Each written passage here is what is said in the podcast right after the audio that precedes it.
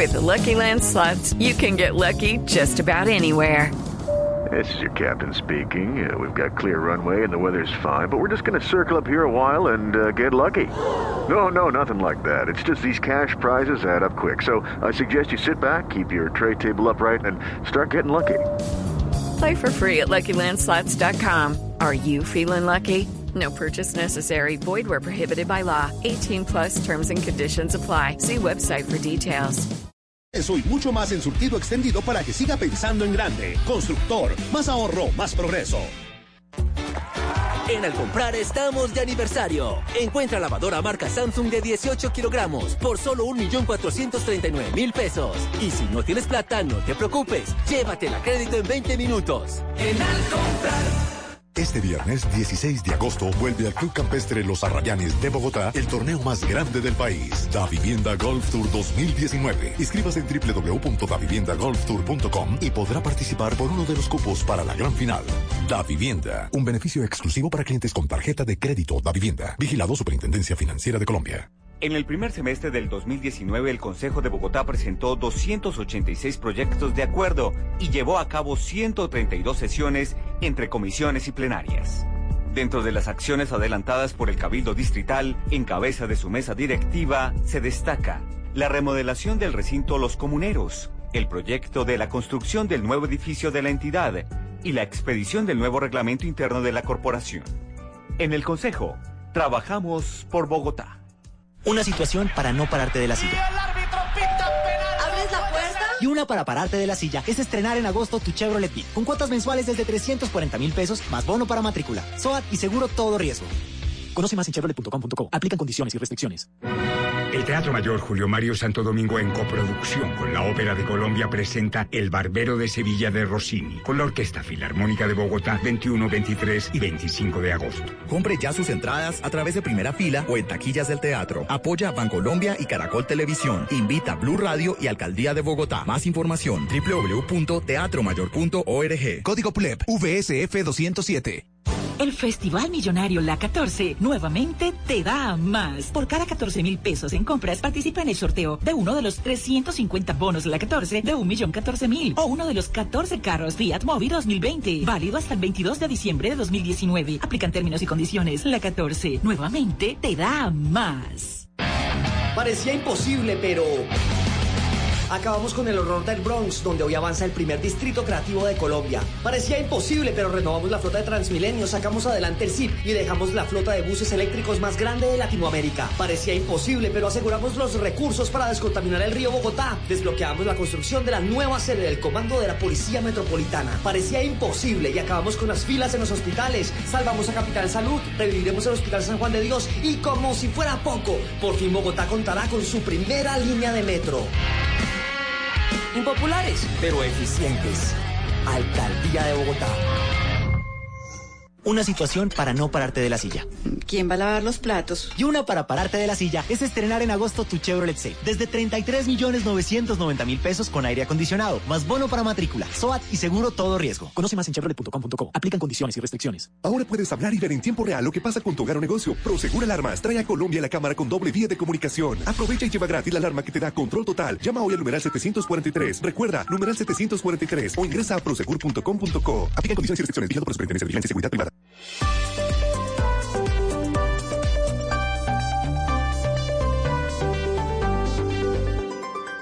Desde este momento, Colombia está al aire. Mañanas Blue con Camila Zuluaga.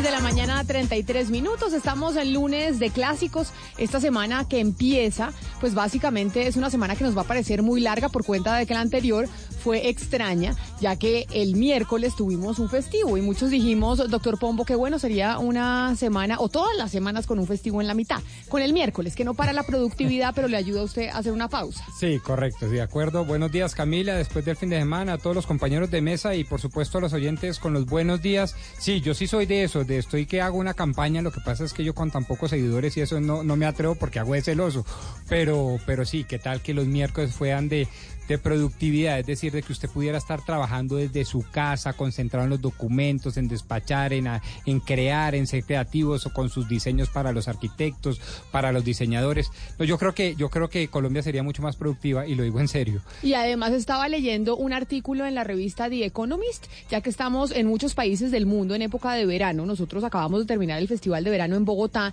en donde las vacaciones son muy importantes para los empleados, pero sobre todo también para la productividad de las empresas. Cuando usted permite que su empleado se vaya de vacaciones, oxigene su cerebro, vuelva renovado, eso le ayuda a la productividad de la empresa, que a veces eh, los jefes no les gusta que los, sus empleados se vayan de vacaciones. Y compensan. Y eso, a mi juicio, es grave porque pierden entonces un espacio de ocio, de esparcimiento, de estar con familias. Y ese espacio de ocio, de esparcimiento y de estar con familias genera mucho la y fomenta mucho la creatividad, como lo, lo dice usted. Mm de mano de The Economist, es que no lo leí. The Economist, sí señor.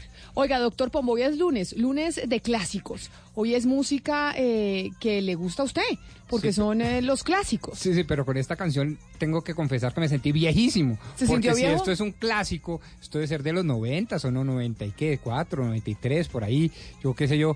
Y entonces yo me sentí viejísimo. Don Gonzalo Lázaro, ¿y cómo gira el planeta a esta hora? Y pues actualicemos al doctor Pombo y a los oyentes sobre este clásico que nos trae usted el día de hoy. Usted no se equivocó, doctor Pombo, una canción originaria del año 1990 de una agrupación ligada al dance music llamada Black Box, eh, así se titula la canción Everybody, Everybody 1990. Camila, tres noticias. La primera tiene que ver con la Corte Suprema de Justicia de Venezuela porque hasta ahora los magistrados del máximo tribunal de justicia en el país vecino se encuentran reunidos, una reunión de emergencia para dos temas según fuentes políticas que nos dicen a esta hora que pueden em, proclamar. Uno, la disolución de la Asamblea Nacional. Dos, adelanto de elecciones precisamente de la Asamblea Nacional. Segunda noticia tiene que ver con las secuelas del suicidio del multimillonario Jeffrey Epstein. Eh, se siguen conociendo algunas informaciones y la información que nos llega a este momento es que a la hora de su suicidio no tenían ningún guardia de seguridad. Hay que recordar, Camila, las personas que no conocen de esta historia que Jeffrey Epstein es un multimillonario que estaba siendo acusado por liderar una red de trata de mujeres y de jóvenes, de niñas, que además estaba muy involucrado con altos perfiles de la política de los Estados Unidos. Y para finalizar, doctor Pombo, ¿usted le cree a la Universidad de Carolina del Norte? Como usted sabe, yo tiendo a creerle a todo el mundo y sobre todo a las grandes universidades. Y Carolina del Norte creo que es una gran universidad. Sí, sí le creo, le tiendo a creer. Entonces le traigo un último estudio que lo dejará boquiabierto. Para usted, ¿las patinetas que se ven en Bogotá, por ejemplo, contaminan o no? Uy, yo diría que no. No, pues no, no contaminan. a no, ser que usted nos vaya a salir que la batería contamina porque tiene litio y una cantidad de cosas. El debate que tuvimos de los carros eléctricos con los eh, expertos alemanes una patineta de esas de las que usted usa, doctor Pombo o Camila, en Bogotá, contamina más que viajar en un autobús de diésel. No lo digo yo, lo dice la Universidad de Carolina del Norte. ¿Le parece un fiasco o le parece que puede ser verdad? Pero ¿cuáles son los argumentos de la Universidad de Carolina del Norte? Acuérdese que para un estudio otro estudio y aquí en la industria hay una pelea gigantesca entre los productores de automóviles eh, a gasolina, a diésel y quienes están promoviendo una industria de vehículos eléctricos. El 50% de las emisiones de la patineta eh, básicamente procede de los materiales con los que se hicieron estas patinetas, sobre todo el tema de la batería, ese litio que está dentro de la batería. Pero otro punto importante es el diésel que utilizan los camiones que a diario recogen las patinetas que usted deja en la calle. Porque la mayoría de veces los camiones que recogen esas patinetas son camiones de diésel y eso genera contaminación. ¿Usted contamina? No. Al doble. Ah, bueno, es que ya le estamos poniendo toda la logística. Pero no son las patinetas.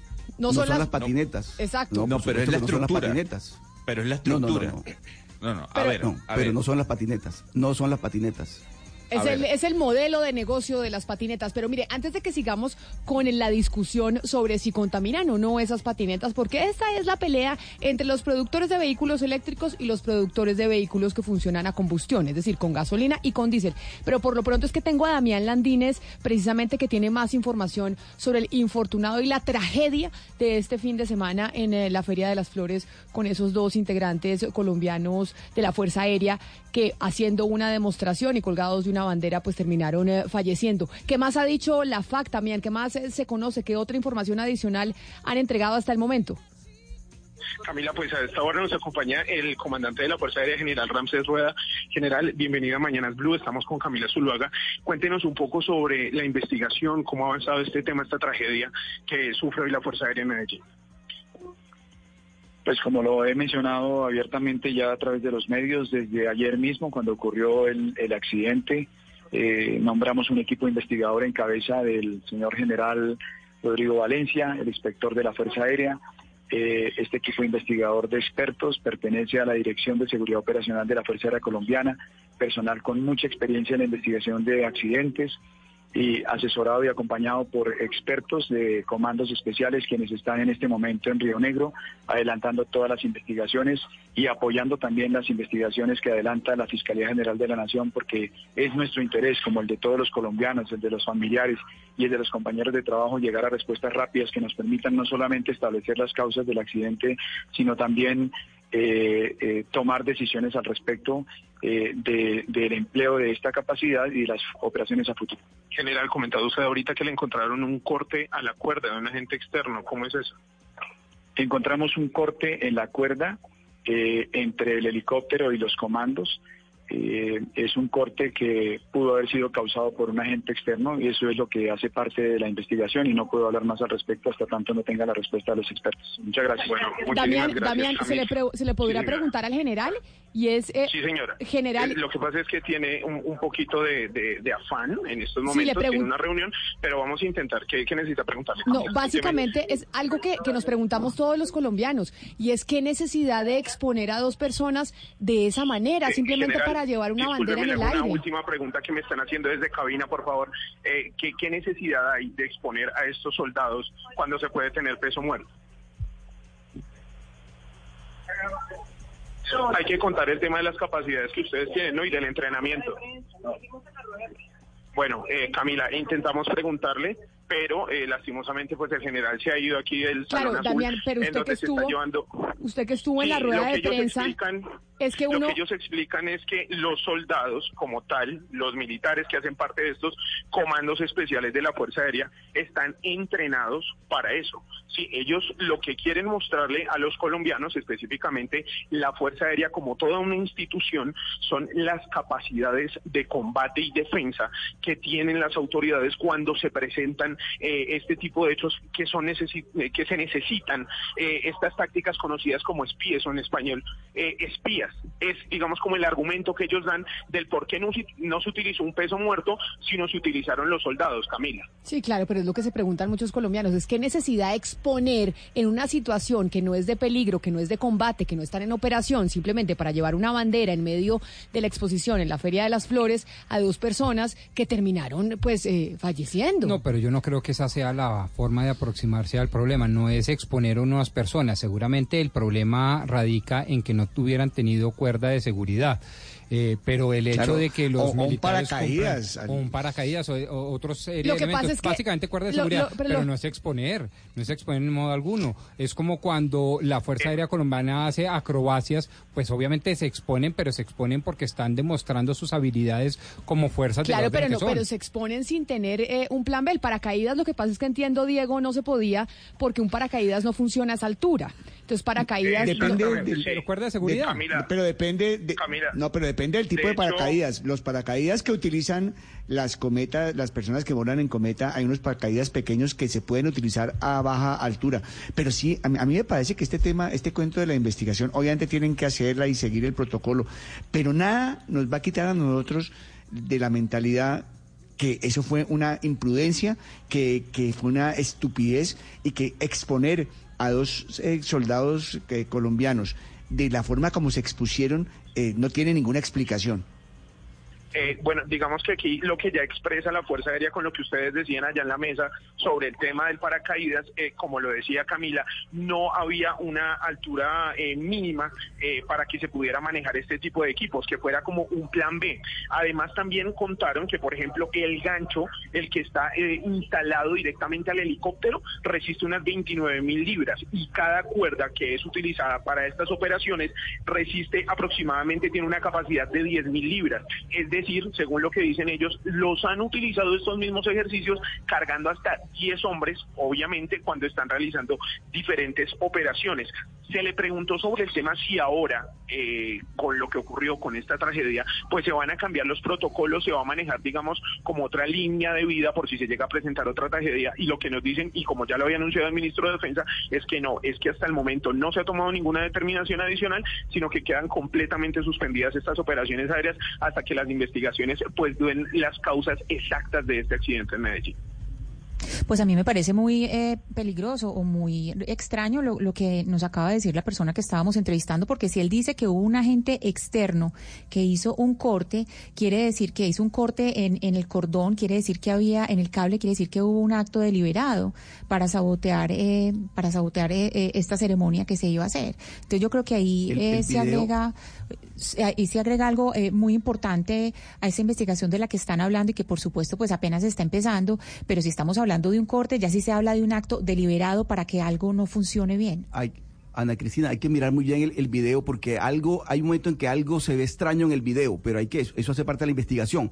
Pero la pregunta de fondo sí es como dice el doctor Pombo, es decir, ¿por qué estos dos eh, oficiales u oficiales de la Fuerza Aérea no estaban sujetos al helicóptero? ¿Por qué no hay un arnés o alguna alguna pieza que, lo sujetara al helicóptero? Que es, porque si no quedaban expuestos. Que es exponerlos, es que los expusieron. O sea, mejor dicho, porque eh, sí, que quieren mostrar la capacidad de la Fuerza Aérea Colombiana, que quieren mostrarle a la ciudadanía, nosotros el poderío militar que tenemos, lo que sea. Pero usted no puede exponer a dos personas de esa manera en una en, un evento. Sin tomar las medidas mínimas. Eso estamos de acuerdo, estamos de acuerdo. Pero no es porque esta gente haga cosas extraordinarias. A mí sí me gustan que las fuerzas militares hagan cosas extraordinarias porque precisamente para eso se preparan y eso simboliza. Pero con todas las medidas, o sea, ¿cómo van a mandar a estos pobres muchachos sin una cuerda de seguridad? O sea, eso sí, mejor dicho, hicieron el oso del siglo y dejaron a las fuerzas militares, pero en el piso. Pero no solo eso, sino que tenemos dos personas fallecidas. No, pero por eso, pero es que le salió el tiro por la culata, es lo que estoy diciendo institucionalmente. Fuera de la tragedia humana que significa tener dos personas fallecidas, es que además las fuerzas militares quedaron como un cuero y por no tener unos mínimos elementos de seguridad como una cuerda paralela, una cuerda de seguridad.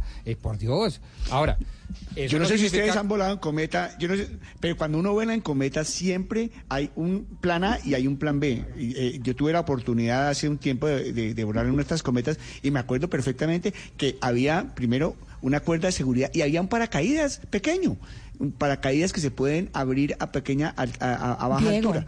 De verdad que Dime, dime, Ana Cristina. No, que es que lo que pasa es que de lo que yo he leído que sucedió ayer es que se intentaba que esa maniobra, que, que se veía como una maniobra ceremonial o de exhibición, se hiciera como se hace en el campo. Y por eso no llevaba como esos otros elementos adicionales de lo que estábamos, de lo que están todos comentando, porque se buscaba que se hiciera como se hace en operativos en el campo abierto, como se hace normalmente. Pues ese es el lunar. Pues de si lo hacen así es una irresponsabilidad. Si lo hacen así y no tienen y no tienen plan B, pues lo que me parece es que estamos descubriendo que esas operaciones que hacen son totalmente inseguras. No, no, y además un cuentazo, ¿quién va a creer que en unas tipo de operaciones van a llevar una bandera de dos por dos de Colombia? Pues eh, eso, no lo cree nadie, eso sí es cuentazo a mi modo de ver. Yo sí Las explicaciones me parece que están siendo peores que, que el mismo accidente. Qué tristeza, porque acá lo que no se nos puede olvidar es que tenemos dos familias, dos familias que estaban orgullosos de que sus hijos estuvieran ahí en, las, en la Fuerza Aérea, que iban a ser parte de esta Feria de las Flores, de este, mm, pues de, toda esta exposición que estaba haciendo la FAC y terminaron fallecidos, terminaron fallecidos ellos y lo que no, yo no sé si Damián sigue ahí en la línea, creo que ya se me fue, pero no sé si ellos van por su voluntad o les toca, o a usted lo escogieron. Mejor dicho, si dicen, bueno, los que les va a tocar participar hoy en el evento de la Feria de las Flores son fulano y sutano. O uno o uno alzará la mano y dirá, oiga, soy yo el que quiero participar y quiero hacer la demostración. Cuando yo hice el curso del CIDENAL y unos cursos en las fuerzas militares, eh, las dos opciones, eh, pero siempre dentro de un grupo de gente eh, muy capacitada y con todas las facultades y capacidades para hacerlo, ¿no? Yo creo que en eso no radicó la irresponsabilidad. Insisto, a mi modo de ver, la irresponsabilidad radicó en no ponerles una cuerda de seguridad y un eh, paracaídas especial. Son las 10 de la mañana, 48 minutos, y ya que escuchaba a doña Ana Cristina hablar precisamente de este tema, quiero preguntarle, iniciar de una vez este lunes, doña Ana Cristina, con su dato. ¿Qué dato tenemos hoy a propósito del comienzo de la semana? Sí, Camila, hoy el dato que tengo para usted y para los oyentes es del periódico The Washington Post, porque el día de ayer en su edición de fin de semana dedicó 12 páginas a los tiroteos de los Estados Unidos perpetrados en los últimos 54 años. Les cuento que han sido más de 1.196 víctimas. En, eh, también aparecieron pues en esta edición 400, 400 eh, fotos de las víctimas, por supuesto no de, 54, de, de estos 54 años, sino a partir del año 2012. Y hay algo muy importante en el periodismo para retomar acá, y es que los 1.196 nombres estaban impresos. Nombrar es dar un lugar en el mundo, es recordar quiénes fueron esas personas, y estas 1.196 personas murieron en 165 tiroteos. Entonces, eh, hay que, tiroteos masivos, lo que, lo que llamamos también eh, una masacre. Entonces, ahí hay algo muy bonito y muy valioso en el periodismo, que es dar existencia a las víctimas, nombrarlas con su nombre propio para recordarlas. 10 de la mañana, 49 minutos. Ya volvemos aquí en Mañanas Blue.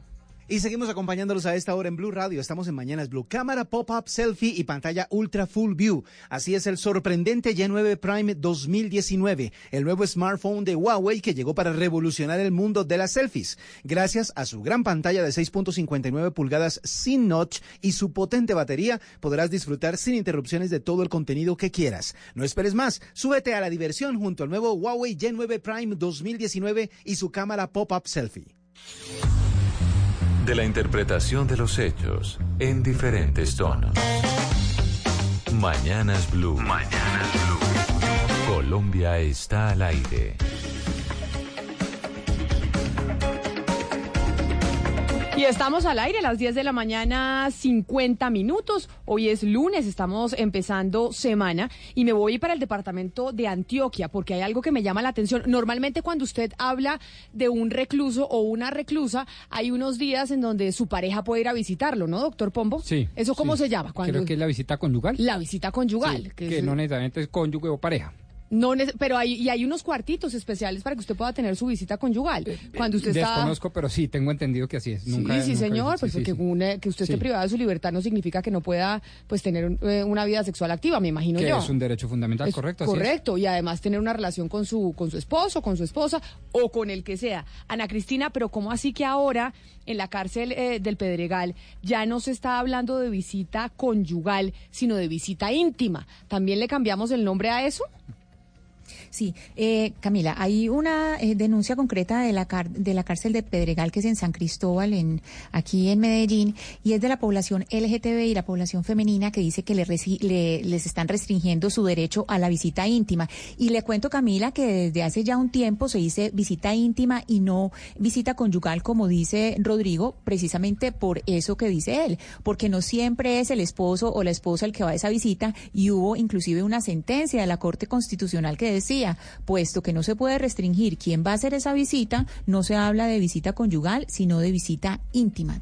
Entonces, eh, Camila, precisamente de esta denuncia de la cual estamos hablando, eh, viene de la población LGTBI de, de los patios de mujeres de la cárcel del Pedregal. Es decir, la denuncia tiene que ver con qué, con que ellas quieren poder también recibir una visita íntima de parte de otra mujer y no necesariamente que sea de un hombre.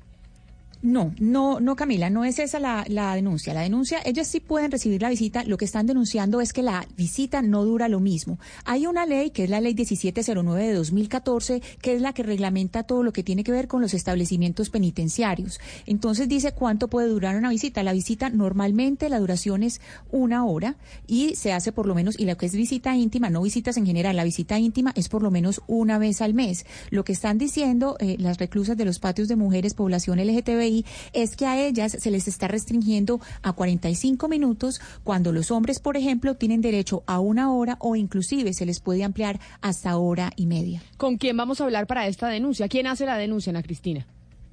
La denuncia la está haciendo uno de los reclusos de la cárcel de Pedregal, es el señor Isaac Agudelo Wolstein. Señor Agudelo, bienvenido a Mañanas Blue. Buenos días. Eh, para empezar, debo decir que en mi haber tengo un derecho de igualdad firmado por un número significativo de internas, basándose en un aparente prevaricato eh, que ocurrió el día 9 de agosto al otorgarse una visita íntima a dos privadas de la libertad sin que hubiese existido el acto administrativo correspondiente. Las visitas entre hombres y cualquier mujer para el, para el género masculino en el establecimiento están fijadas en hora y media. Las visitas para las mujeres y los esposos de afuera aproximadamente en una hora. Y las visitas entre mujeres por lo general se lleva a cabo entre 45 minutos. En algunos en algún momento pues ha pasado hasta media hora. También los fines de semana pasa a veces que ellas tienen la visita con su esposo y como el, la lista es tan amplia y la cantidad de celdas es insuficiente entonces le reducen el tiempo de la visita a 45 minutos o a media hora para que alcancen todas, mientras que en la estructura de hombres, como la lista de visitas es tan amplia y las celdas son insuficientes, se da una visita adicional el día de semana. Isaíc. Se nos ¿Aló? Se nos se, cayó la llamada. Vamos a ver qué pasa si podemos retomarla. Pero Sí. A ver, dígame. Camila, aquí es importante decir varias cosas. Es que aquí cuando estamos hablando de la visita íntima y de lo que están hablando, esa, esa carta de la que habla el señor Isaac Agudelo, eh, tiene que ver... co- eh, tiene que ver con eh, el- el- los derechos que están reclamando, que no es solamente el desarrollo libre de la personalidad, sino la unidad familiar y el derecho a la vida privada y a la sexualidad. Isaac, ¿está usted ahí? Eh, son, son tres cosas puntuales. Eh, lo que crea conmoción en, el personal de internas y por lo que hacen un derecho de igualdad fue una acción de prevaricato que se cometió aparentemente por parte de la directora Marta Feo el día 9 de agosto a las 16 y 10 horas aproximadamente, donde le otorgó a dos internas, Livia Polanyi y Vanessa Ortiz, una visita íntima sin que aparecieran sus nombres en la planilla y sin que el acti- el acto administrativo correspondiente le otorgó una conyugal que de ser el caso, gracias a Dios no ocurrió, les hubiera pasado algo dentro de la visita íntima, ¿cómo iban a, justificar la presencia de dos internas en una visita íntima de la que no existía resolución?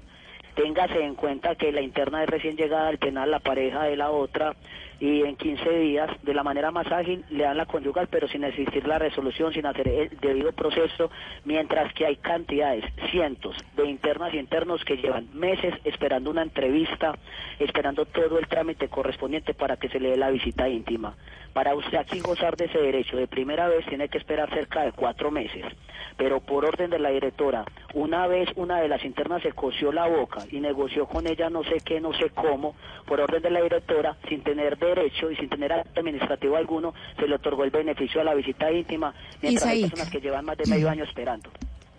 Isaac, eh, le quiero preguntar una cosa porque dentro de la ley que reglamenta este tipo de visitas eh, aplican unas excepciones. Es decir, una excepción que aplica la ley es que dice que hay unos casos, digamos, excepcionales en que el director del Instituto Nacional Penitenciario podrá autorizar la visita a un interno eh, por fuera del reglamento. Es, es decir, hay tipos de visitas que si tienen una autorización se pueden hacer de una manera diferente. ¿Ustedes están seguros que este tipo de visitas no tienen una, eh, digamos, unas características especiales, que sí es un caso de discriminación y no que había una directiva especial para esa visita eh, en particular, la que usted está citando? Yo le voy a hablar claro. El artículo 68 de la resolución 6349 del 19 de diciembre de 2016 es el que cita en el parágrafo 5 lo que usted está mencionando.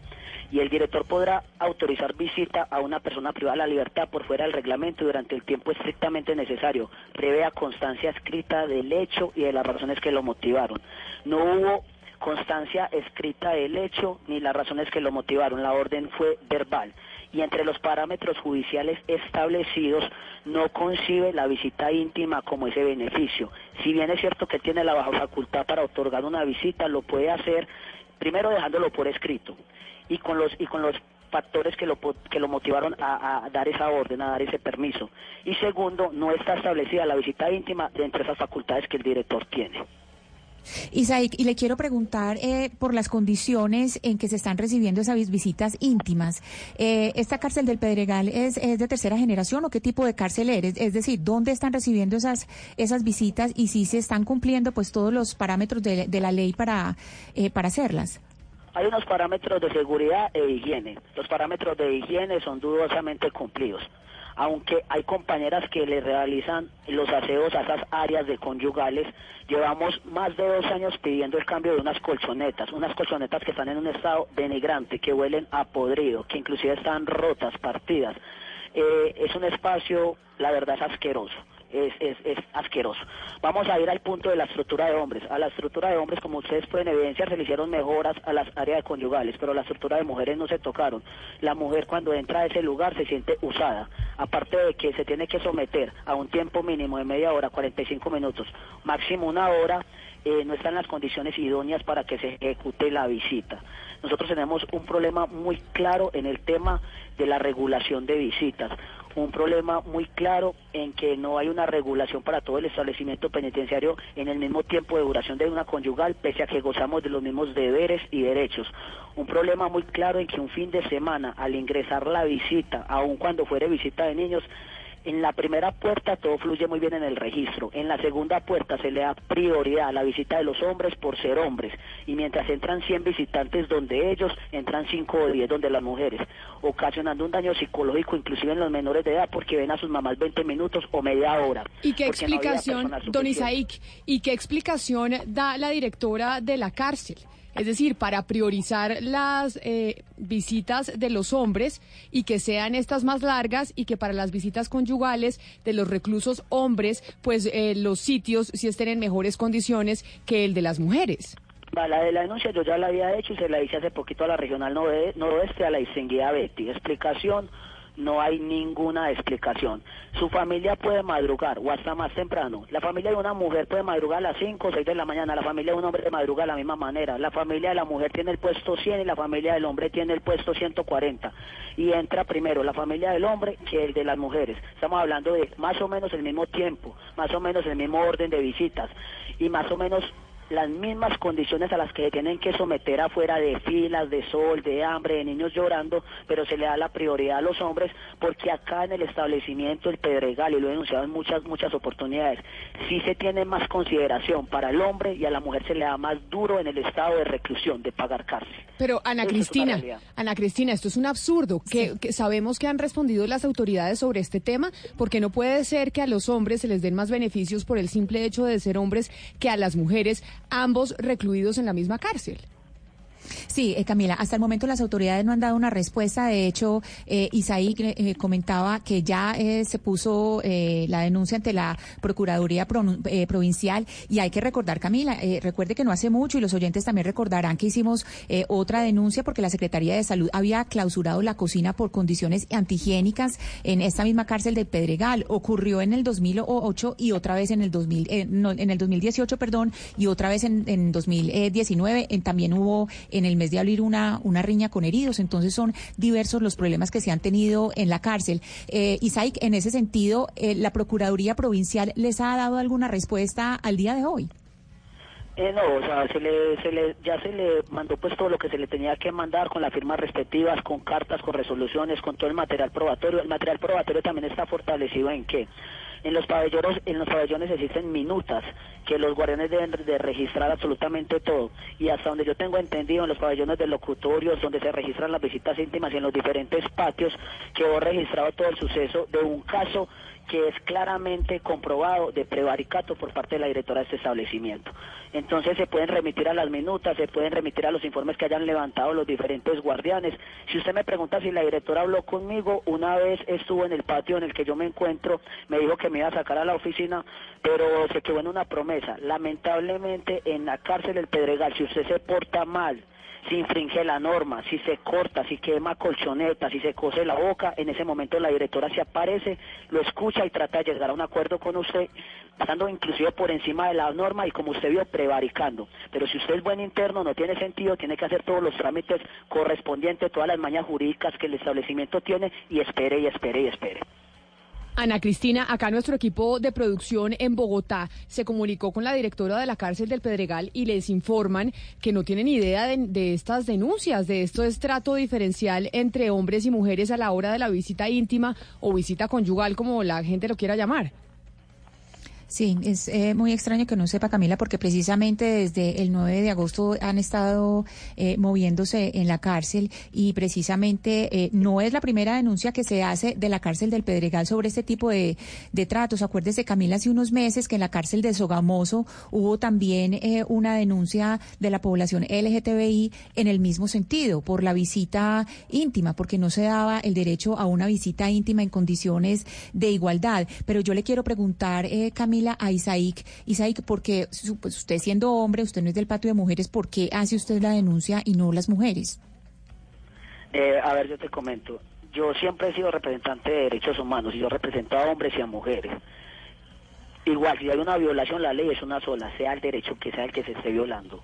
Entonces yo siempre voy a denunciar, siempre voy a ser vocero, tengo de enemigos aparte de la administración, tengo enemigos aparte de la guardia, tengo enemigos de parte de los mismos internos e internas, pero la ley es una sola y si a nosotros nos trajeron a cumplir un proceso de resocialización es para que el cumplimiento, primero lo empiecen por dar las personas que están a cargo de nosotros y segundo, no lo, no lo, no lo eduquen, no lo preparen a nosotros para enfrentar a la sociedad, se supone que, pues, que ese es el objetivo de, todo eso. El pilar fundamental de nosotros es la resocialización, pero acá hay un detrimento muy claro a los derechos humanos y hay unos niveles de discriminación que lo que me hace extraño en lo que usted me está diciendo es que ellos digan que no sepan cuando yo personalmente me, me reuní con la cónsul de derechos humanos, la distinguida Betty de la regional noroeste, no hace muchos días y todo eso se lo expuse y se lo dejé, es más, escrito. Y estaban personas de la Defensoría que poco nos sirven también haciendo presencia en esta reunión. Pues mire, don Isaíca Gudelo, muchas gracias por hacer la denuncia aquí con nosotros en eh, Mañanas Blue. Vamos a insistir y averiguar qué es lo que está pasando, porque sí lo, lo que no puede ser es que haya una diferencia de tratos entre reclusas y entre reclusos, porque aquí pues si hay un derecho fundamental, el abogado me corregirá, es el derecho a la igualdad. Así es. Y, y no puede ser que por más de que estén privados de su libertad, a unos se les trata de una manera y a otros de otra. Señor Isaíca Agudelo, Agudelo mil gracias por haber estado aquí con nosotros en eh, Mañanas Blue. Bueno, que estén muy bien. Les agradezco mucho a ustedes por siempre escucharnos. Ana Cristina, y como usted dice, esto no es en la cárcel del Pedregal, no es en el único centro penitenciario que se presenta esta situación, que uno de verdad no entiende cuál es la lógica para permitirles a uno, a unos una visita íntima más larga que a otros.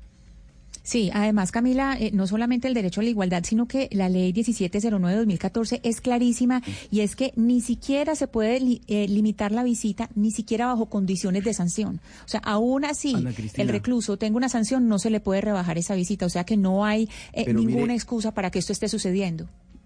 Mire lo que pasa en la cárcel del Pedregal, también pasó en la cárcel del Bosque de aquí en Barranquilla pasa en Sogamoso, pasa en Bogotá. Realmente el tema de las cárceles en Colombia es ya, ya no se puede decir que no se puede decir que, tocó fondo. Es un punto crítico que no tiene solución a la vista porque mandan los sindicatos de, del IMPEC, porque cada recluso maneja su celda a su manera. Eh, lo de la cárcel del Pedregal ya ha sido reiterativo pero realmente, eh, Camila eh, y, amigos de la mesa y oyentes, eh, alguien tiene que ponerle freno al caos que se está viviendo en las cárceles del país, en todo sentido administrativamente y también de orden público. Aquí en Barranquilla, ustedes recuerdan, recientemente hubo unos desórdenes terribles, hubo muertos, y ahí está un territorio de nadie prácticamente.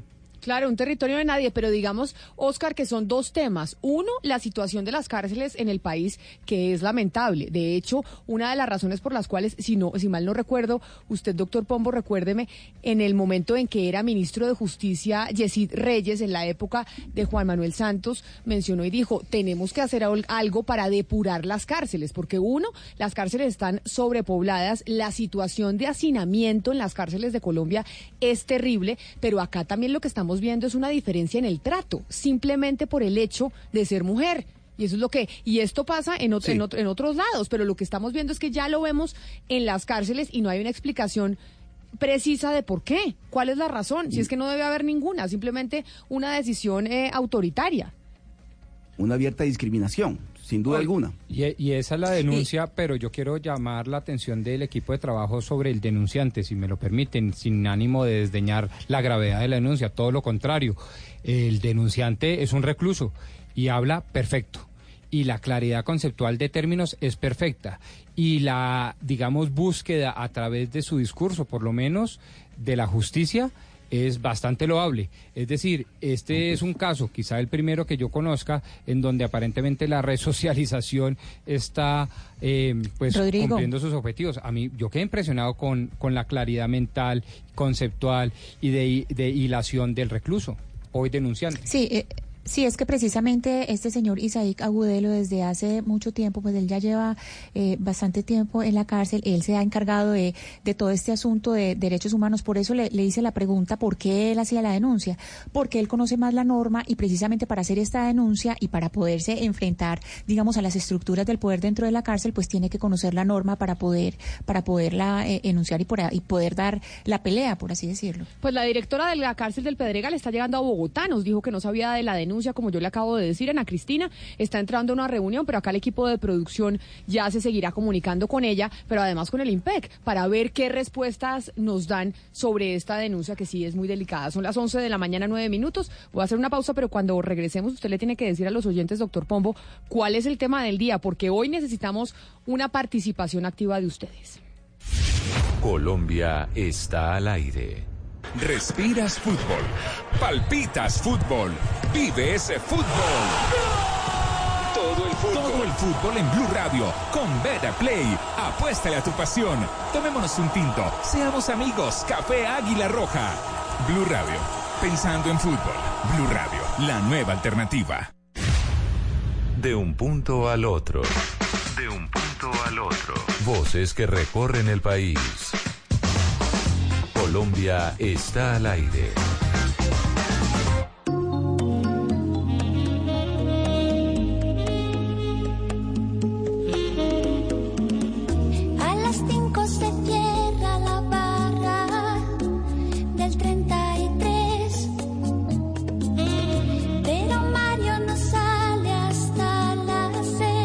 Seguimos al aire en Mañanas Blue, hoy lunes de clásicos. Lo que no entiendo es la curaduría de la música, don Gonzalo Lázaro, y es clásicos, pero ¿a qué se debe el popurrí musical? ¿Cómo, cómo se dio la curaduría de la, de la música que escucharemos hoy y que le estamos dando a conocer a los oyentes? La curaduría de música se va y, y, se toma tomando en cuenta, valga la redundancia, Camila, las opiniones de quienes no hablan inglés y que piden a gritos música en español, porque están obstinados de que colocamos eh, únicamente canciones de los 80 que van con el rock o con el pop en inglés. Entonces yo dije, bueno, Mecano con Cruz de Navaja es un gran referente de la música clásica, entre comillas, eh, en español. ¿Y de, por qué no traerlo un lunes de clásico? De los clásicos de la música. Eh, en español sí, del sí, pop sí. y el rock, yo sin duda alguna. ¿Esta duda canción alguna. de qué año es? ¿De Mecano? Es como del 80 y Uy. pico, 88, porque estuve en concierto de conciertos y mi memoria no me falla y creo que cantaron esta, ¿no? 88, pues. estoy hablando- 1988, doctor. Ah, bueno, vaya viendo, cultura general. ¿no? Vio, vio, vio. Óigame, estamos empezando semana y obviamente también estamos en época electorales, es decir, cada vez se van calentando más las elecciones de octubre, las elecciones regionales. Y si yo le tuviera que preguntar a usted, Diego, en el Valle del Cauca, ¿cuál es el principal riesgo que cree usted en su región tienen eh, las elecciones eh, del próximo mes de octubre? Pues Camila, la violencia. Eh, la violencia y lo de siempre, la corrupción. Eh, en el Valle del Cauca, de acuerdo al último informe de la MOE, de la Misión de Observación Electoral, es el departamento donde más candidatos han sido amenazados e incluso asesinados. Si no estoy mal, en, la, en esta campaña ya van unos cuatro candidatos a diferentes corporaciones que pues han sido asesinados en diferentes circunstancias. Y el tema, desafortunadamente, Camila y oyentes, en el en la región, sobre todo en municipios como Buenaventura y, eh, en algunos del norte del valle, incluso el fenómeno también se ve en Cali, la compra de votos. Ese es un fenómeno que desafortunadamente es una práctica que se sigue dando en la región.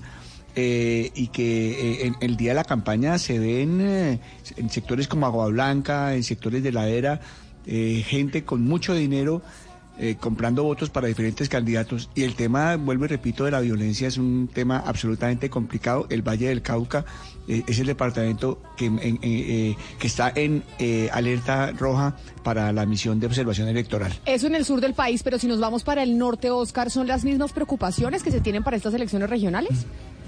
Camila, eh, en la región Caribe hay un tema preocupante que yo diría que es el gran issue de la campaña, el gran problema que hay que resolver, que es la corrupción.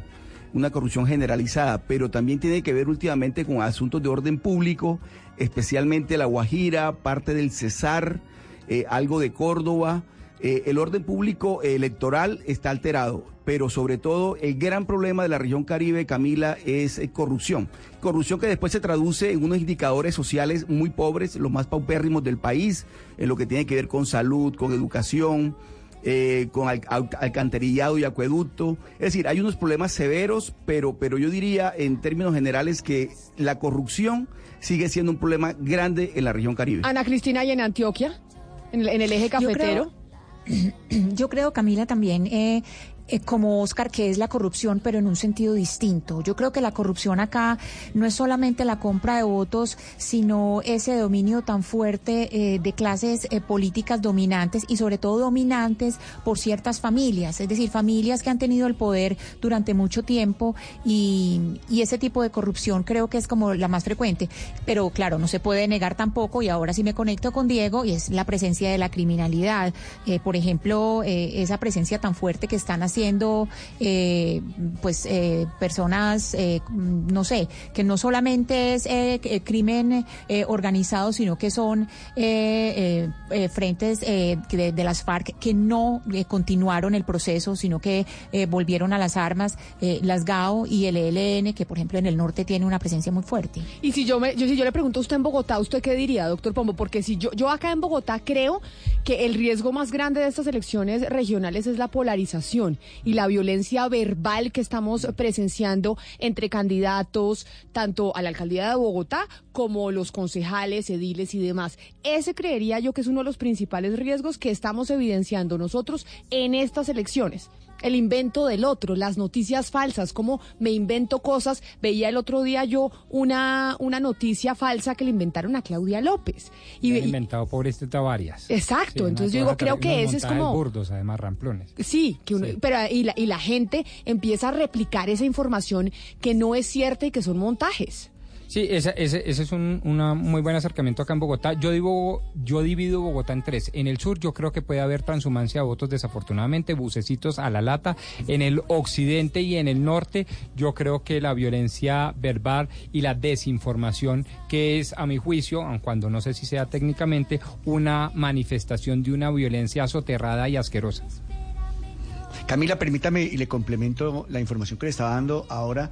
El- la última eh, reporte de la misión de observación electoral habla que en el Valle del Cauca, eh, con fecha de la semana pasada, se han producido durante esta campaña tres amenazas, tres asesinatos y un atentado. Eh, o sea que es el, el- departamento de toda Colombia donde más violencia eh, se ha presentado. Y hay otro fenómeno que también tiene muy preocupado eh, eh, a las autoridades electorales y a la MOE. Eh, por ejemplo, el, el- el- el aumento inusitado de inscripciones que hubo eh, eh, para esta campaña y en especial en el municipio de Palmira.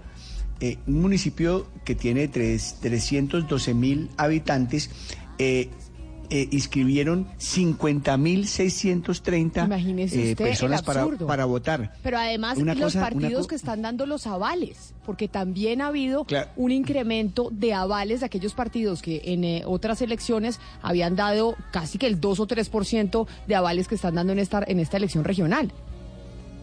Eh, eh, eh, pero eh, déjeme eh, le- y le recabo un poco el, el caso de Palmira. Palmira es un, un municipio muy estratégico en el departamento del Valle. Palmira tiene más habitantes que varias capitales de, de Colombia. Creo que es el, el- el- municipio 21 a nivel nacional en número de habitantes.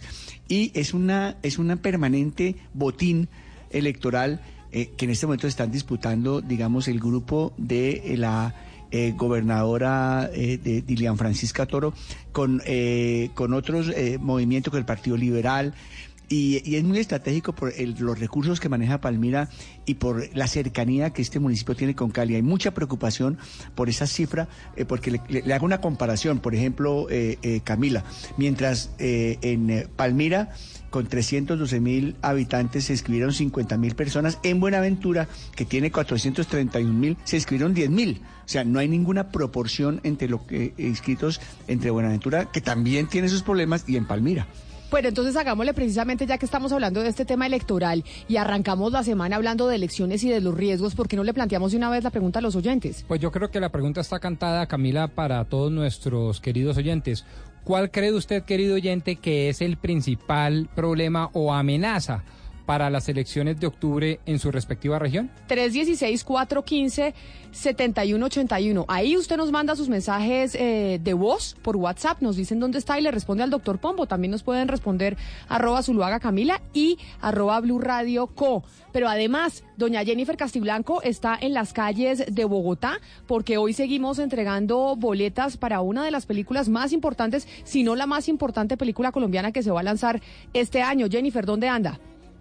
Así es, Camila, hoy nos encontramos aquí en el Parque 93, estamos en toda la esquina del parque de la calle 93, eh, cerca de varios de los restaurantes que quedan acá, uno muy conocido que es para niños. Entonces acá los estoy esperando a todos nuestros oyentes para que se acerquen y hoy la tarea va a ser muy fácil, Camila. Hoy la idea es que nos cuenten, nos den su opinión acerca del tema del día que vamos a tratar y vamos a desarrollar eh, a las 12 del mediodía hoy acá en Mañanas Blue cuando Colombia está al aire. Pero Jennifer, entonces expliquemos las boletas que vamos a regalar el día de hoy por opinar eh, sobre el tema del día que tiene que ver con, con las elecciones regionales y los riesgos que hay en estas er- elecciones de octubre. Es que las boletas, explíquele a los oyentes lo que usted tiene para darles. Claro que sí, Camila. El regalo para hoy es que seguimos entregando boletas para la premier de Monos, que va a ser mañana a las 8 de la noche en el Múltiples de Cine Colombia de Titán Plaza. Ahí vamos a estar eh, pues viendo esta premier antes del estreno oficial que se dará el 15 de agosto. Les tengo boletas, entradas dobles para todos los oyentes que se acerquen aquí a Parque 93 para, bueno, opinar sobre el tema del día y les entregamos de una vez su boleta. Hoy la tarea está fácil, Camila. Claro que sí, está fácil porque además hay que empezar a involucrarse en las elecciones y que los ciudadanos sean conscientes de cuáles son los riesgos que existen, pero sobre todo participar en estas elecciones de octubre con conocimiento, votar de verdad, conociendo los programas de los candidatos eh, de, a la alcaldía, a ediles, a concejal, etcétera, etcétera. Pero recordarle también, doctor Pombo, que esa película Monos es la que probablemente será la candidata de Colombia, o así lo dicen los expertos, para los premios Oscar. Entonces vale la pena verla, a ver cómo está la calidad de nuestro cine, que dicen que esta película, la verdad, es maravillosa. Y nuestra calidad de cine ha mejorado brutalmente, fenomenalmente, ¿no? Eso es una cosa vertiginosa. O sea, Así de es. aplaudir, es lo que quiero decir. De aplaudir. Oiga, ¿usted cuando se va de viaje compra los tiquetes cómo? ¿Cómo compra los pasajes? Por internet. Los compra por página de internet. Sí, por página de internet. Ana Cristina, ¿usted todavía usa agencia de viajes o los compra por internet? No, los compro por internet, Camila, y me ha ido muy bien. Y mirando la denuncia de hoy, sí me ha ido mal solamente con una aerolínea, que es la que tiene las, la mayoría de las denuncias, precisamente. Ah, o sea, usted los compra por internet. Yo lo, sí, siempre los compro por internet y, y la verdad no he tenido problemas, sino eh, generalmente con Satén es con el único que he tenido problemas. ¿Usted, Oscar, cómo compra sus tiquetes aéreos? Eh, agencia de viaje. Ah, usted todavía. Sí, sí, sí, ¿En dónde? Oscar es old fashion. la mesa. Yo voy a, la agencia de viaje. Sí, sí, sí. ¿Usted no compra por internet, Oscar? No le puedo creer. No, el. No, no, no, no, no, no, no, Yo voy a la agencia de viaje y me conocen y compro mis tiquetes sin ningún problema. Y ya tiene un agente que es el suyo, que es el que le dice, oh, don Oscar, le tengo ¿Y hace plan? Eh, exactamente, sí, sí, sí, sí. Oiga, pero es que uh, uh, ustedes están pendientes que a las 2 de la madrugada, que a la 1 de la mañana rebajaron el 30%, el 40% de los tiquetes, que no sé qué. No, no, no. A mí la gente me avisa cuándo y, cu- y cuándo tengo que comprar tiquetes y no hay problema. No, bueno, pero esto sí es... De resto, No, Diego, No, no, no, no, no.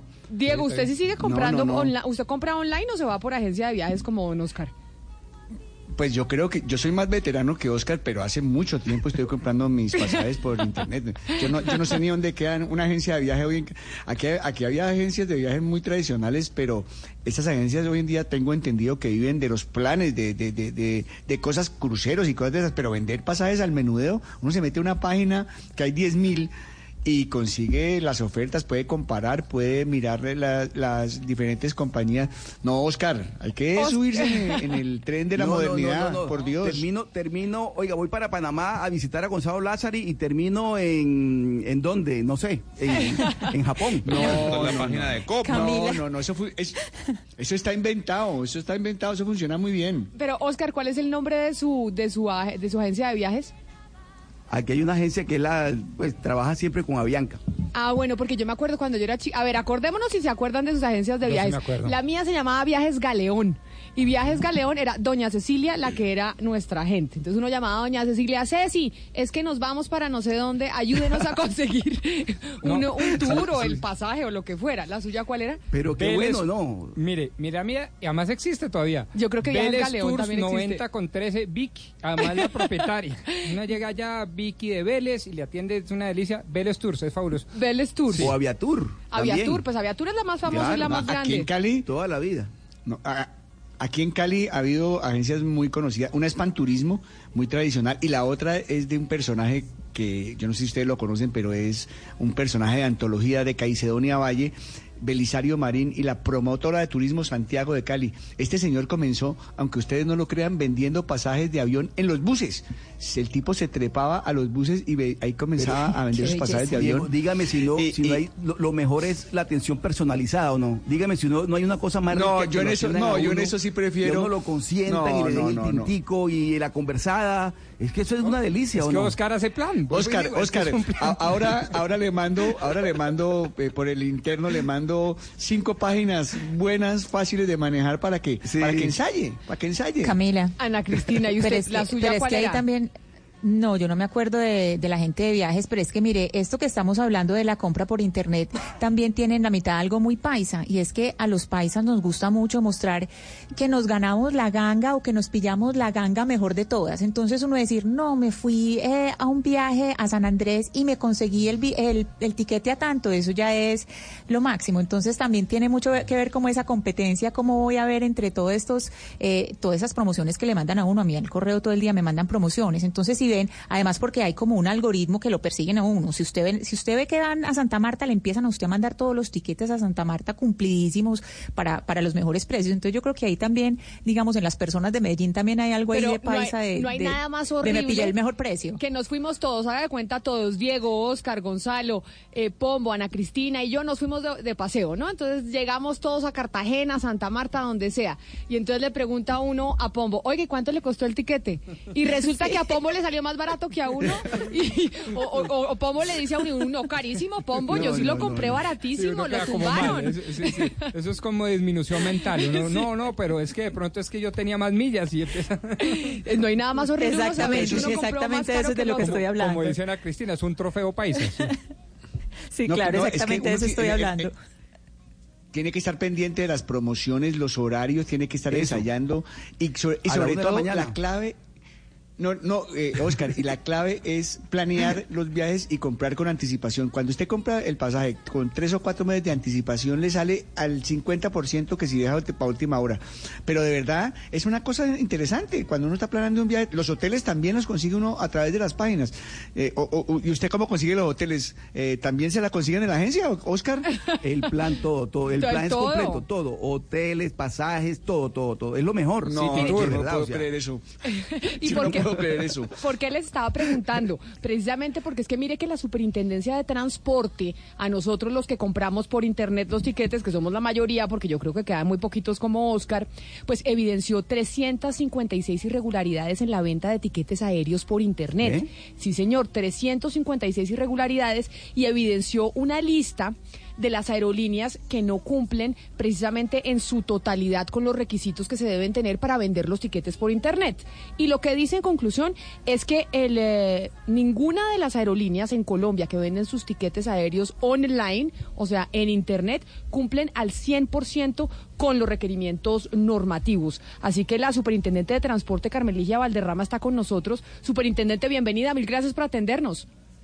Camila, muy buenos días a usted y a todos los de la mesa y sobre todo a quienes nos, eh, nos están escuchando. Como usted pudo escuchar, aquí ya la mayoría compramos tiquetes online, o sea, por internet, menos Oscar que sigue yendo a la agencia de viajes. ¿Qué es lo que está pasando con la compra de etiquetes online? ¿Por qué ustedes encontraron irregularidades y cuáles son?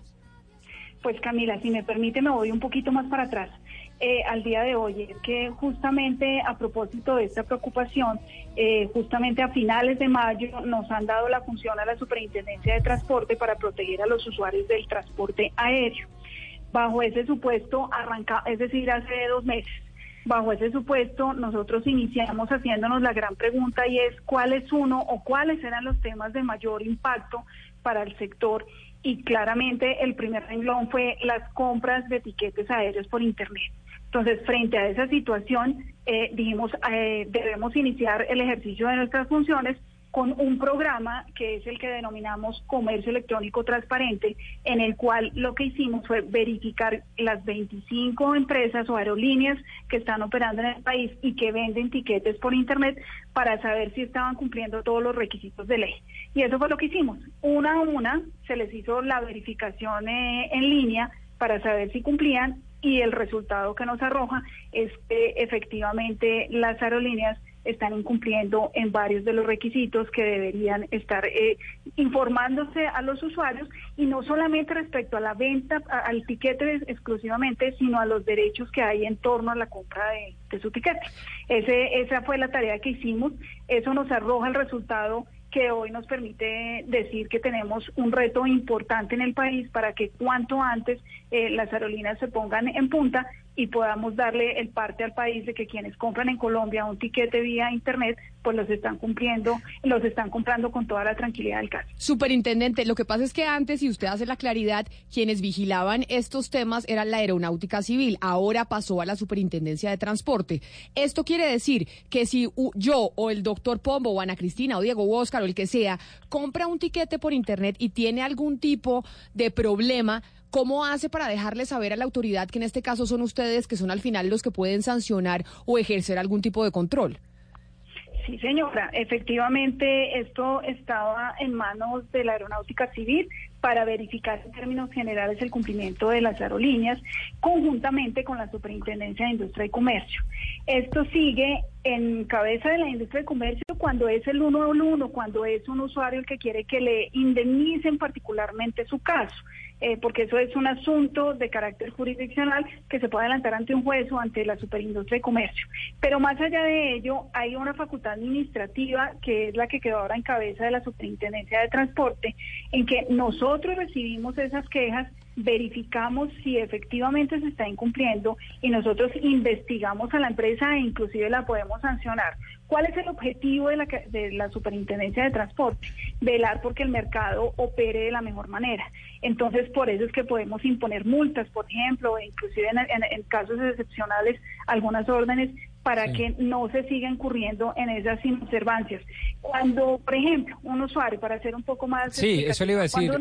Superintendente, ¿por qué no damos, qué pena le interrumpo, pero para allá iba seguramente usted también? Eh, 356 irregularidades suena obviamente muchísimo, pero también muy lejano. ¿Por qué no ponemos tres o cuatro ejemplos muy concretos en donde uno como usuario que acude al Internet pueda saber cuándo hay irregularidades? Exacto, porque puede ser que hay algunas que son irregularidades y uno cree que es normal. Exacto. Claro. Mire, les voy a mencionar una de las más eh, sentidas que es realmente importante y es que más del 75% de las aerolíneas no informa el tiempo de antelación requerido para la presentación y chequeo en los mostradores del aeropuerto. Esa es de la mayor relevancia porque fíjense que termina siendo eh, justificación de varias aerolíneas cuando el usuario llega al aeropuerto y le dicen, ah, no, fue que usted no llegó a tiempo y fíjense que ni siquiera se les está informando, motivo por el cual no debería obligarse a que el usuario sepa quién sabe de dónde, a qué hora tiene que llegar al aeropuerto. Entonces, inconsistencias como esa, como por ejemplo que no se le informe que tiene derecho a retractarse dentro de las 48 horas siguientes si compró su etiquete vía Internet, por ejemplo, eh, que no se indica con exactitud desde qué aeropuerto sale y a qué aeropuerto llega con exactitud. Una cosa es decir las ciudades, pero otra cosa distinta es también hacer referencia a los aeropuertos a los que se está llegando. Ciudades como Bogotá, Medellín, por ejemplo, que tienen más de un aeropuerto, eh, pues es realmente valioso para el usuario saber a qué lugar va a llevar. Todas estas quejas son las que pueden presentar a la superintendencia y nosotros inclusive iniciar la investigación para que las empresas eh, cumplan con esa obligación. ¿sí? No es solamente que nos quedemos en el caso puntual del usuario, porque es posible que al usuario le resuelvan, le devuelvan un tiquete o le den un descuento, pero no se soluciona de fondo el problema. Y aquí lo que pretendemos nosotros es que haya soluciones transversales en todo el mercado que nos vaya optimizando las condiciones como mercado colombiano. Mire, es inevitable pensar que hoy por hoy, si, si hay un mercado que quiere estar eh, siendo competitivo, tiene que subirse al tema electrónico, pero cumpliendo los derechos de los usuarios, y eso es lo que estamos haciendo en este caso. Mire, les tengo aquí, según la Superintendencia de Transporte, el top 6 de las aerolíneas que menos cumplen con la normatividad a la hora de vender tiquetes por Internet. La sexta es American Airlines con 44% del cumplimiento. La quinta es Wingo con un 38% del cumplimiento. Turkish Airlines, que me parece increíble porque supuestamente Turkish Airlines es una de las mejores aerolíneas del mundo, o eso nos ha dicho Gonzalo en sus rankings, tiene un 37% de cumplimiento. Aeroméxico, un 36% en el tercer lugar. En el segundo está Spirit con 33%. Y la que más incumple según la Superintendencia de Transporte, con la normatividad para vender tiquetes por Internet es Interjet, con solo un 24% del cumplimiento. De estas aerolíneas y de este top 6, que son las que están en rojo, Superintendente, que son las que menos cumplen. ¿Qué va a pasar con esas aerolíneas? Ustedes ya hicieron las visitas y ahora después de que ustedes emiten este ranking, ¿qué pasa? Pues mira, en este momento, eh, como fue en ejercicio de las facultades de promoción y prevención, el paso a seguir es que les eh, trasladamos a todas y cada una de las 25 empresas sus hallazgos, sus irregularidades. Eh, se les corre traslado por hasta 30 días hábiles para que ellas solucionen los hallazgos que nosotros encontramos y es en ese momento en que tomaremos la decisión. Si no fueron superados los hallazgos, eh, nos veremos abocados a iniciar una investigación que puede llevar eventualmente a imposición de multas. Si superan los hallazgos, pues entendemos que se está logrando el objetivo, que de hecho eh, es el que quiere la superintendencia y es generar unas mejores condiciones del mercado. Nuestra función principal no es, no es eh, sancionar las empresas. Nuestra función principal es lograr que haya un mercado competitivo, pero que reconozca los derechos de los usuarios y que las empresas además entiendan em, que entre mejor atención haya para el cliente, para su usuario, pues va a tener un mejor mercado. Eso es lo que sucedería eventualmente ya al final de la investigación si definitivamente no logran comprobar em, que superaron el asunto, se les pueden poner por hallazgo hasta 450 salarios mínimos legales mensuales vigentes de sanción pues superintendente de transporte Carmen Ligia Valderrama, pues quedamos pues por lo menos muy contentos de saber que hay una entidad que está haciéndole el seguimiento a las aerolíneas, porque yo creo que si algo le da frustración a los oyentes y al ciudadano, siempre es cuando tiene algún tipo de problema con un tiquete, porque pues hay muchísima ilusión detrás de un viaje para muchas personas en el país. Mil gracias por habernos atendido. Con muchísimo gusto, eh, Camila, y para todos los oyentes, invitarlos a que quien quiera presentar sus peticiones, sus quejas, sus reclamos, lo pueda hacer ante la Superintendencia de Transporte y con mucho gusto nosotros estamos recibiendo toda clase de solicitudes. Mil gracias, superintendente Ana Cristina. Le digo, usted dice que le había ido mal con Satena, pero le cuento que las dos mejores aerolíneas, las que más cumplen o la que más cumple es Satena con un 85% de cumplimiento y la segunda, la TAM, con un 82% de cumplimiento. La tercera, Avianca, con 74% y la quinta, Copa Airlines, con el mismo eh, porcentaje de cumplimiento, 74%. Pero precisamente ahí, Camila, es donde tengo yo una duda, porque eh, en, este sentido, con Satena, los problemas que yo he tenido es porque no me permiten hacer la compra online. Entonces le toca a uno, por ejemplo, ir hasta el aeropuerto a hacer la compra, lo cual en el día de hoy, pues, eh, eh como son las cosas hoy, es, es, absurdo que uno tenga que ir a un aeropuerto a comprar un tiquete. Y esos son los, el tipo de problemas que he tenido con Satena, que me parece absurdo para, para la época de hoy.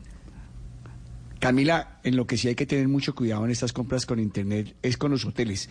Yo en eso sí he tenido malas experiencias porque uno mira el hotel en la página pues de la ya sea del hotel mismo o, de la agencia, y unas fotos espectaculares, una piscina, unas eh, unos salones y llega uno al hotel y es un chuzo de Pero cuarta por, categoría. pero por eso, Diego, es clave que usted lea los reviews, las reseñas de la gente, que la verdad, Sí, por, sí, por sí, lo general, son muy atinadas. Yo siempre que me voy a un hotel o a algún lado, dejo una reseña cuando me va bien y cuando me va mal, porque a mí me ha servido la de otros pasajeros, así que esperaría que la mía también le sirviera a otros visitantes.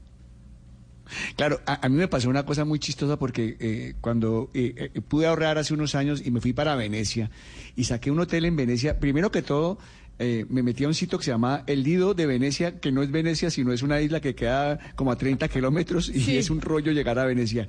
Oiga, y me mandaron a un chuzo, Camila, que llegué a las 11 de la noche y el hotel estaba cerrado. No había manera Oiga. que le abrieran la puerta. Diego- una cosa espantosa. Diego confundió el nido de Venecia con el nido de Venecia. Exacto. Un nido donde, donde lo mandaron. Pero hay que, pero por eso hay que tener, porque mire que a través de internet, así como hacemos con las falsas noticias de la política y de las elecciones, también hay Claro, falsos eh, em, eh, posts, eh, hoteles, etcétera, Pero- de todo. Ca- Camila, pero ¿sabe qué pasa con lo que decía la, la superintendente Valderrama?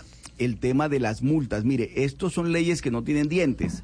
Entonces, claro, una aerolínea puede incumplir, incumplir, incumplir, le van a poner una multa de, de 200 mil pesos, no sé cuánto. Entonces, claro, esa multa irrisoria a ellas no les importa y van a seguir incumpliendo.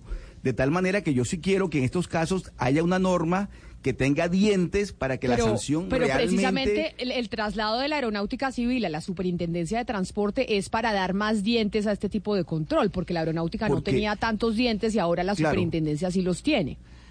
Camila, porque Eh, uno de eh, usuario, Camila, te- de las cosas que le da más rabia a uno es que le cambien, y el horario, que le cambien todo. Es decir, que la aerolínea, de manera absurda y totalmente arbitraria, le cambió a uno todo y resulta que eso no tiene consecuencias para la aerolínea, mientras que para uno pierde muchas veces le- los compromisos que había adquirido. Bueno, eso es un trauma total.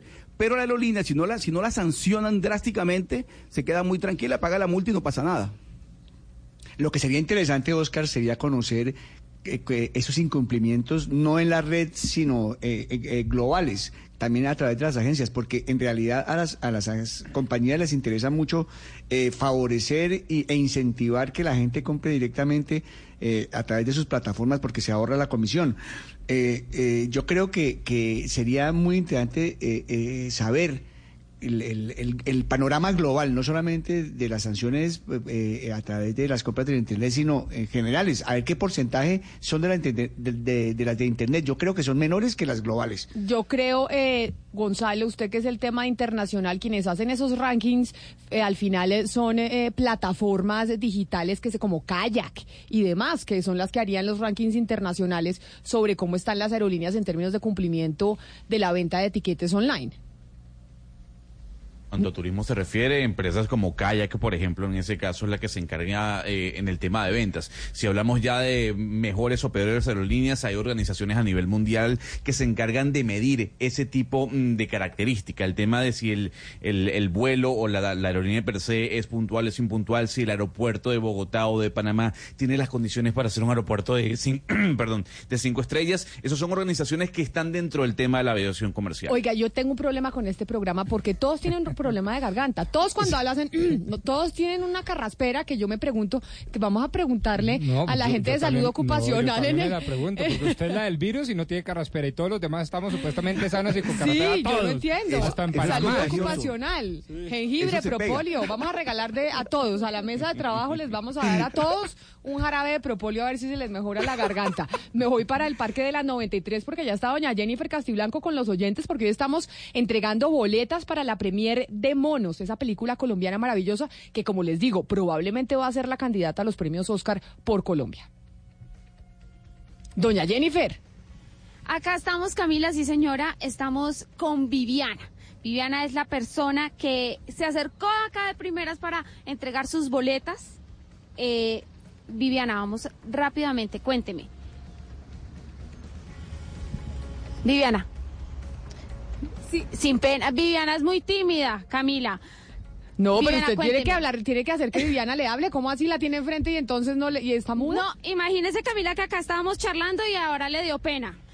Pero entonces, Viviana, cuénteme, ¿cuál cree que usted es el riesgo para que, la- el mayor riesgo para las elecciones de octubre en su región? que hay muchos compradores para que uno vote por esas personas. Perfecto, Viviana, muchas gracias. Ya se puede ir, ve que no pasó nada. Sí, gracias. Bueno, Listo, Camila, ella era la primera oyenta que se acercaba. Yo le quiero recordar que estamos en la calle 93A con carrera 12. Ahí estamos esperando a nuestros oyentes. Para que los oyentes vayan y, le y vayan por sus boletas eh, de cine y le opinen sobre el tema del día. Son las 11 de la mañana, 42 minutos. Una de las noticias de este fin de semana que tiene a los mercados completamente locos, como dicen muchos, en América Latina, empezando hoy lunes, y el dólar disparado no solo en Colombia, sino también en Argentina, es precisamente lo que sucedió, don Gonzalo Lázari, con eh, las elecciones primarias, como se le conocen más o menos. Se diría que son las elecciones primarias, pero que son por lo menos una como un anticipo de lo que puede pasar en las elecciones presidenciales. Y ustedes en el eh, equipo informativo a nivel internacional hicieron precisamente un resumen para los oyentes de qué fue lo que pasó este fin de semana con las elecciones en Argentina. Adivino el parpadeo de las luces que a lo lejos van marcando mi retorno. Van marcando mi retorno, como lo cantó el mismo Gardel, así lo canta esta mañana con euforia el kirchnerismo, que después de las elecciones, las paso de ayer, demostró potencia y unidad, y parece estar cerca, muy cerca, de recuperar el poder.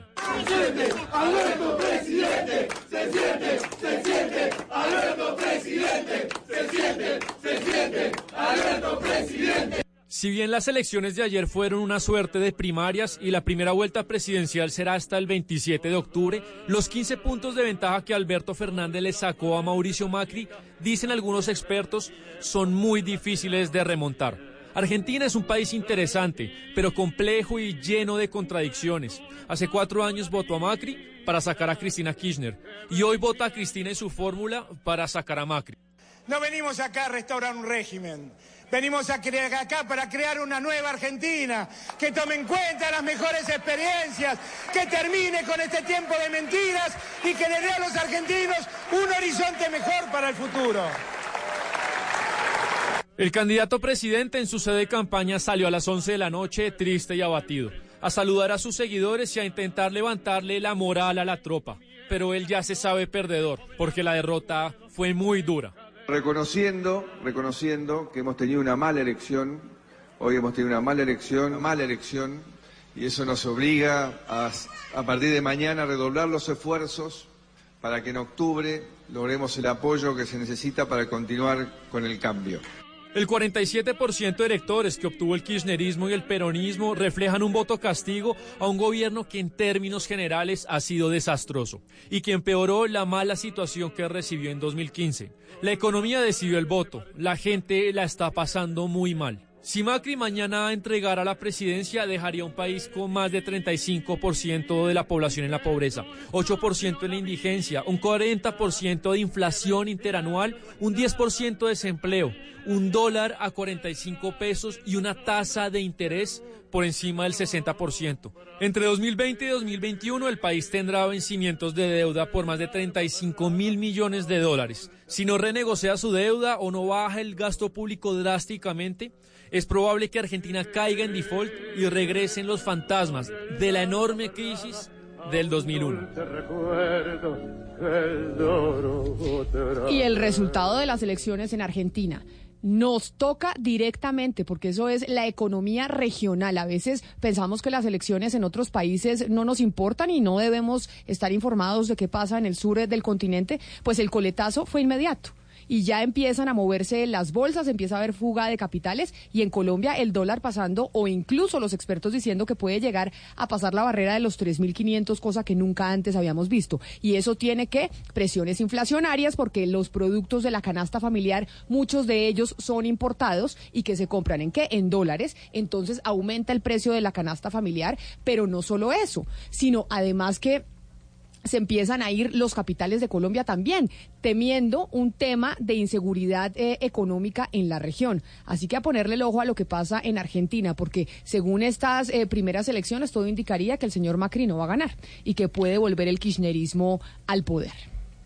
Hay que decir en este caso, Camila, que el, ya el peso argentino a esta hora se está depreciando un 36% y el presidente de Brasil, Bolsonaro, ha dicho que espera que Argentina no tome la decisión de volver al pasado para así evitar una nueva ola migratoria que pudiese estar ocurriendo en Sudamérica si el socialismo vuelve al poder, en este caso en la nación del sur.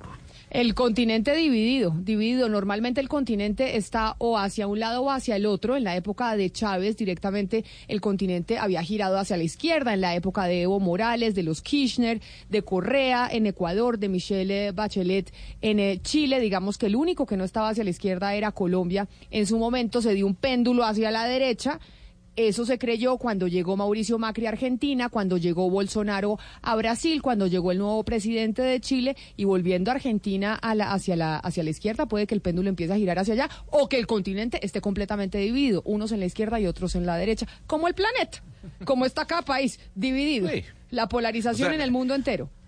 A ver, mientras en Argentina realizaban este tipo de experimento que le dicen el paso, básicamente redundando el, todo o parafraseando todas las palabras que hacen o alientan a esta elección, en Guatemala un derechista y conservador llegaba al poder, Alejandro Yamantey. Hay que decir que en esta parte del mundo, en Centroamérica, todos los gobiernos son de derecha o de centro derecha. Pero mire, eh, volviendo al tema argentino, eh, Camila y amigos oyentes, ustedes recuerdan que hace poco estuvo el presidente Duque en, en Buenos Aires y eh, firmó unos acuerdos comerciales con el gobierno de Macri. O sea, esos acuerdos, ahora que como se prevé que va a pasar en octubre, va a haber cambio de gobierno, esos acuerdos en qué, va, en qué van a parar. Pues yo creo que se, mantienen. Yo creo que pues sí, porque ya son acuerdos de Estado. ¿no? Pero es que es que eh, eh, son, son gobiernos completamente antagónicos, ¿no? Uno y el otro. O sea, el péndulo se pasa de un extremo a otro en este caso. Sí, pero Sí, pero mire, mire Oscar, ahí al margen de lo que uno piense de Alberto Fernández y de lo que pasó ayer, eh, bueno, esos esos tratados yo no creo que se devuelvan, pues porque eso eh, son hechos entre dos estados, entonces no no creo que sean tratados de gobierno, pues eso sería una falta de seriedad impresionante. Pero al margen de lo que uno piense eh, de Alberto Fernández y este triunfo de ayer, ahí hay algo muy importante para resaltar y es el voto de castigo. O sea, cuando se le dice al al gobierno de turno, no me gustó lo que usted está haciendo, me parece una manifestación manifestación democrática importante, pues no, no, no tiene que ver eh, mucho con, con, lo que piense o no del kirchnerismo, sino que me parece muy sano que en una democracia la gente se esté dando cuenta que el mandatario está haciendo algo mal y que se, y que se queje. No, es completamente democrático. si no me gusta un presidente, voto para castigar. Claro, pero a ver, hay, habían demasiadas opciones para como castigar, ¿no? Y qué raro que la opción de la izquierda, de la ultra izquierda, vuelva a tomar auge. No creo que sea un voto castigo. Eh, no, pero, pero siempre hasta sí. voto castigo o por ejemplo que la gente se siente más alineada identificada con ideas de izquierda y eso también es válido. Argentina siempre ha sido así, ¿por qué, se le se le mira mal a quien quiere tener un gobierno distinto de políticas económicas distintas así es. Camila, pero ahí hay, hay, una paradoja, ahí hay una paradoja porque eh, la razón fundamental del desprestigio del gobierno de Macri es la situación económica. Y esa situación económica es heredada directamente del periodo de los Kirchner.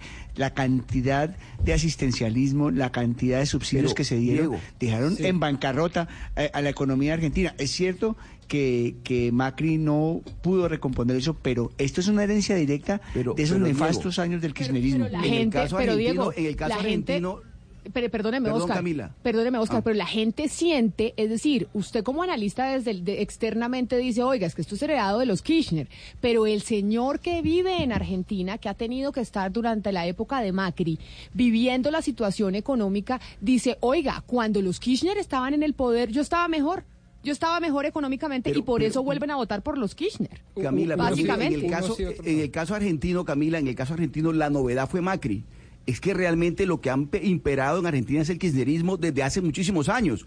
Llegó Macri y Macri en poco tiempo tuvo que haber, de, buscar la forma de arreglar un problema que viene de años atrás y que va a continuar cuando vuelva otra vez el kirchnerismo. Es decir, ahí la excepción fue Macri. Lo demás, Argentina siempre ha sido un país dominado por el kirchnerismo de los últimos años, que viene además con toda esa carga del peronismo. Es decir, eso no, lo, lo único novedoso que ha pasado en Argentina en los últimos años es el gobierno gobierno de Macri que estamos viendo ahora que lo van a castigar, pues entre comillas, los electores argentinos. Pero lo que ha habido, en- eh, lo que ha imperado en Argentina, y, y ahí, ahí está su economía como, como fiel reflejo de eso, es el kirchnerismo. La frase política por excelencia de los argentinos es que aquí hay unos de derecha, otros de izquierda, pero todos somos peronistas. Ah, pues es que mire, mire, Macri. Macri tiene Por a eso. una fórmula vicepresidencial que viene del peronismo. No, es que eso O sea, viene de los final 50 todos porque están- si usted no está, y hay otra Claro, frase, ya digo sí. mexicana, que dice, el que se mueve no sale en la foto. Es decir, el que se mueve del peronismo y de los cánones peronistas no sale en la foto electoral. Pero lo que sí me parece eh, importante relevar para el caso colombiano es que los fundamentales macroeconómicos impactan los bolsillos. Y lo segundo, los fundamentales macroeconómicos siempre se miden a mediano y largo plazo. Entonces, es pe- pensar y creer, así sea con el corazón, que el señor Macri iba en tan corto tiempo a regar la debacle de Pero los señores democracia es peronistas. democracia y la No, gente claro, va y vota en la estoy- urna no y la gente yo no estoy sintió negando la que su bolsillo durante el gobierno Macri estuvo afectado y cuando estaba Cristina claro. estaba mejor. Entonces la gente dice, yo vuelvo a votar por Cristina. La creyeron muerta electoralmente y acá está de Lo que no necesariamente es inteligente, allá al- voy, lo que no necesariamente es inteligente. Supónganse por un instante, así sea hipotético y soñador, que se cayera en este momento el régimen chavista. Van a des- los entendidos dicen que para mejorar ese país se van a necesitar cuatro décadas. En el mejor de los casos, cuatro décadas. Eso no se soluciona con un presidente de otra ideología política de cuatro años o cinco años. Son décadas enteras porque los fundamentales macroeconómicos están tan maltrechos que la economía va a re- demorarse mucho en mejorarse. Pues ahí están Bueno. los resultados de la... ¿Quién, quién me habla? No, yo le estaba comentando que seguramente esto va a ocurrir en Colombia. Como va el presidente Iván Duque, eh, lo más probable es que la izquierda vaya a llegar al poder. Estoy, yo estoy seguro de eso. Y puedo, puedo hacer una apuesta, doctor Pombo, de un almuerzo. Hoy. Yo Que la izquierda llegue al poder por lo mal que lo está haciendo el gobierno según las encuestas. Ojo, según las encuestas. Le acepto la apuesta. Le acepto la apuesta. Eh, eh, A ver, país con Diego. Y yo se No, la aceptaría Don Diego, también. ¿usted dice que no? diferente. ¿Usted dice que la izquierda no puede que llegar al poder? En- en- a, a la presidencia de Colombia es muy difícil. eh, uno no puede decir de, de, esta, de esta agua no beberé, pero en Colombia la verdad es que la izquierda tiene apenas el 30% del electorado. Para poder llegar al poder necesita morder de otros segmentos del electorado, de, del centro y, y- y sobre todo del centro. Pero además- Y la, y la verdad... eh, y la verdad es que es que eh, el- hasta ahora los exponentes de la izquierda no han logrado co- conquistar eh, ese centro. Lo que pasó en, la- en las elecciones de 2018 fue que muchos antiuribistas eh, fueron a votar por por Petro, pero la verdad es que eh, eh, hablando puntualmente de Gustavo Petro, Gustavo Petro tiene los votos de la izquierda y pare de contar porque nadie y ni siquiera los tiene todos, porque Diego. nadie eh, de- de- dígame. No, y además algo que quizá no sabe Gonzalo, el tema colombiano, así como decimos, Argentina ha tenido una tendencia, a excepción de la época de la dictadura, una tendencia socialdemócrata, digámoslo así, de elegir de centro izquierda. Colombia es un país de derecha. Eso también es una, eso también está Así es. probado. Colombia Que- es un país Cami, de Pero derecha. lo, que, pero lo que está eh, diciendo do- do- Gonzalo, Venezuela, y yo lo y secundo un en una cosa, es que los péndulos cambian y las historias cambian. Y cuando la historia habla, habla de manera contundente y convincente.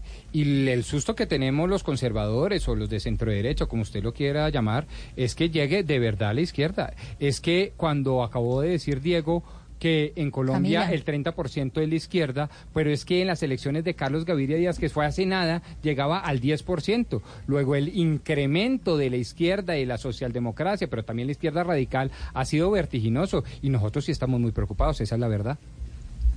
No, Rodrigo, y tan es de derecha Colombia que es que esto parece un chiste, que digan que Juan Manuel Santos es de izquierda. O sea, yo me he caído de la risa con ese chiste. Cuando la gente dice, no, es que el izquierdista Juan Manuel Santos, por Dios santísimo.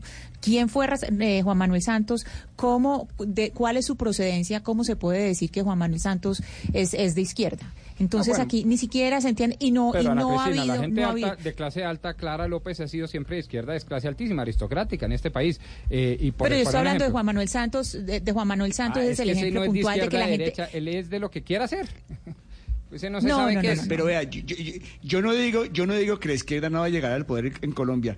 Sí puede llegar, pero con un candidato que no le genere miedo a los otros segmentos. Eh, eh, eh, eso puede suceder. Por ejemplo, Claudia López hacia, hacia futuro puede llegar a ser presidente de Colombia porque Don Diego. ella tiene una posición de centro y, y- y muerde votos en otros segmentos. Dígame. a ver, ex- no, no, ex- ex- explíqueme, explíqueme. A ver, el, vo- el voto castigo contra Duque. Supongamos que el gobierno de Duque no logra levantar en los años que le quedan. ¿El, el voto eh, eh, mm, eh, castigo de Duque va a ser para otra persona de derecha? ¿Usted está seguro de eso? Eh, muy posible, muy posiblemente porque no hay personas de derecha, No, hay personas de derecha que no sé, que, que, que no tienen nada que ver con Duque. Mire, es que es yo que no el, descarto el- ningún el escenario. el- el- espectro de la derecha en Colombia es muy amplio y hay gente Don de que Diego. le está haciendo a Duque oposición desde Diego. la derecha. A ver, no, pero un momento. Decían lo mismo en Venezuela durante 50 años. Dijeron lo mismo en México. O sea, créame, o sea, créame Diego, que la izquierda Gonzalo. puede llegar. Pero además, no que ¿qué tiene de malo que llegue la izquierda? Es que lo ven como si fuera... empezamos a dar las razones en orden alfabético no, cronológico. No, no Eh, vamos a entrar en esa, en esa discusión, pero las de eso se trata la democracia, que usted decida qué espectro ideológico quiere que venga y lo gobierne. Pero entonces, ¿qué tal que dijéramos, uy, no, es que la derecha, qué cosa tan espantosa, todos, la- todas las dictaduras han sido de derecha No, y, si, no, alguien- yo- y si en el continente hay alguien que ha causado muerte, realmente Camila. son las dictaduras de extrema derecha como los vimos en el cono sur con Brasil. Argentina y Chile. Y Cuba, entonces, sí. Camila, entonces yo no, no- nos yo no vengamos descarto- con... Sí, sí, sí, Yo- de lado y lado, de Yo no descarto Le ningún tres escenario. contra una.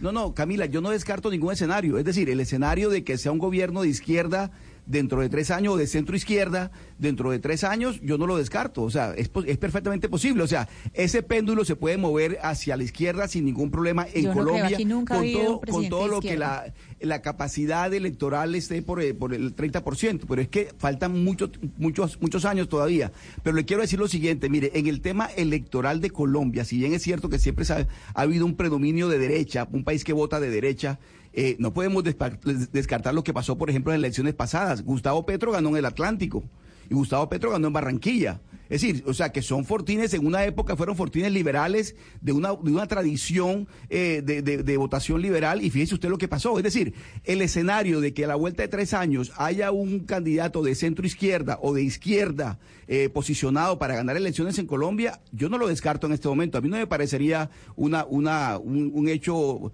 eh, extraordinario. Y el, abrebocas, cosas, ¿no? y el abrebocas para eso van a ser las elecciones regionales de octubre. Ahí vamos a ver cómo están en las fuerzas para las elecciones presidenciales, de cuáles son los partidos que se llevan más alcaldías, gobernaciones, consejos, ediles. Y por eso vamos a hablar eh, de ese tema más adelante. Pero, me voy con el boletín de noticias porque tenemos noticias en cada una de las ciudades y después seguimos precisamente con la discusión electoral de qué va a pasar en Colombia. Porque en octubre vamos a ver si eso que dice Gonzalo empieza a mostrarse, si empiezan eh, aquellos partidos independientes y de izquierda a tener más poder electoral, que lo veremos en estas elecciones.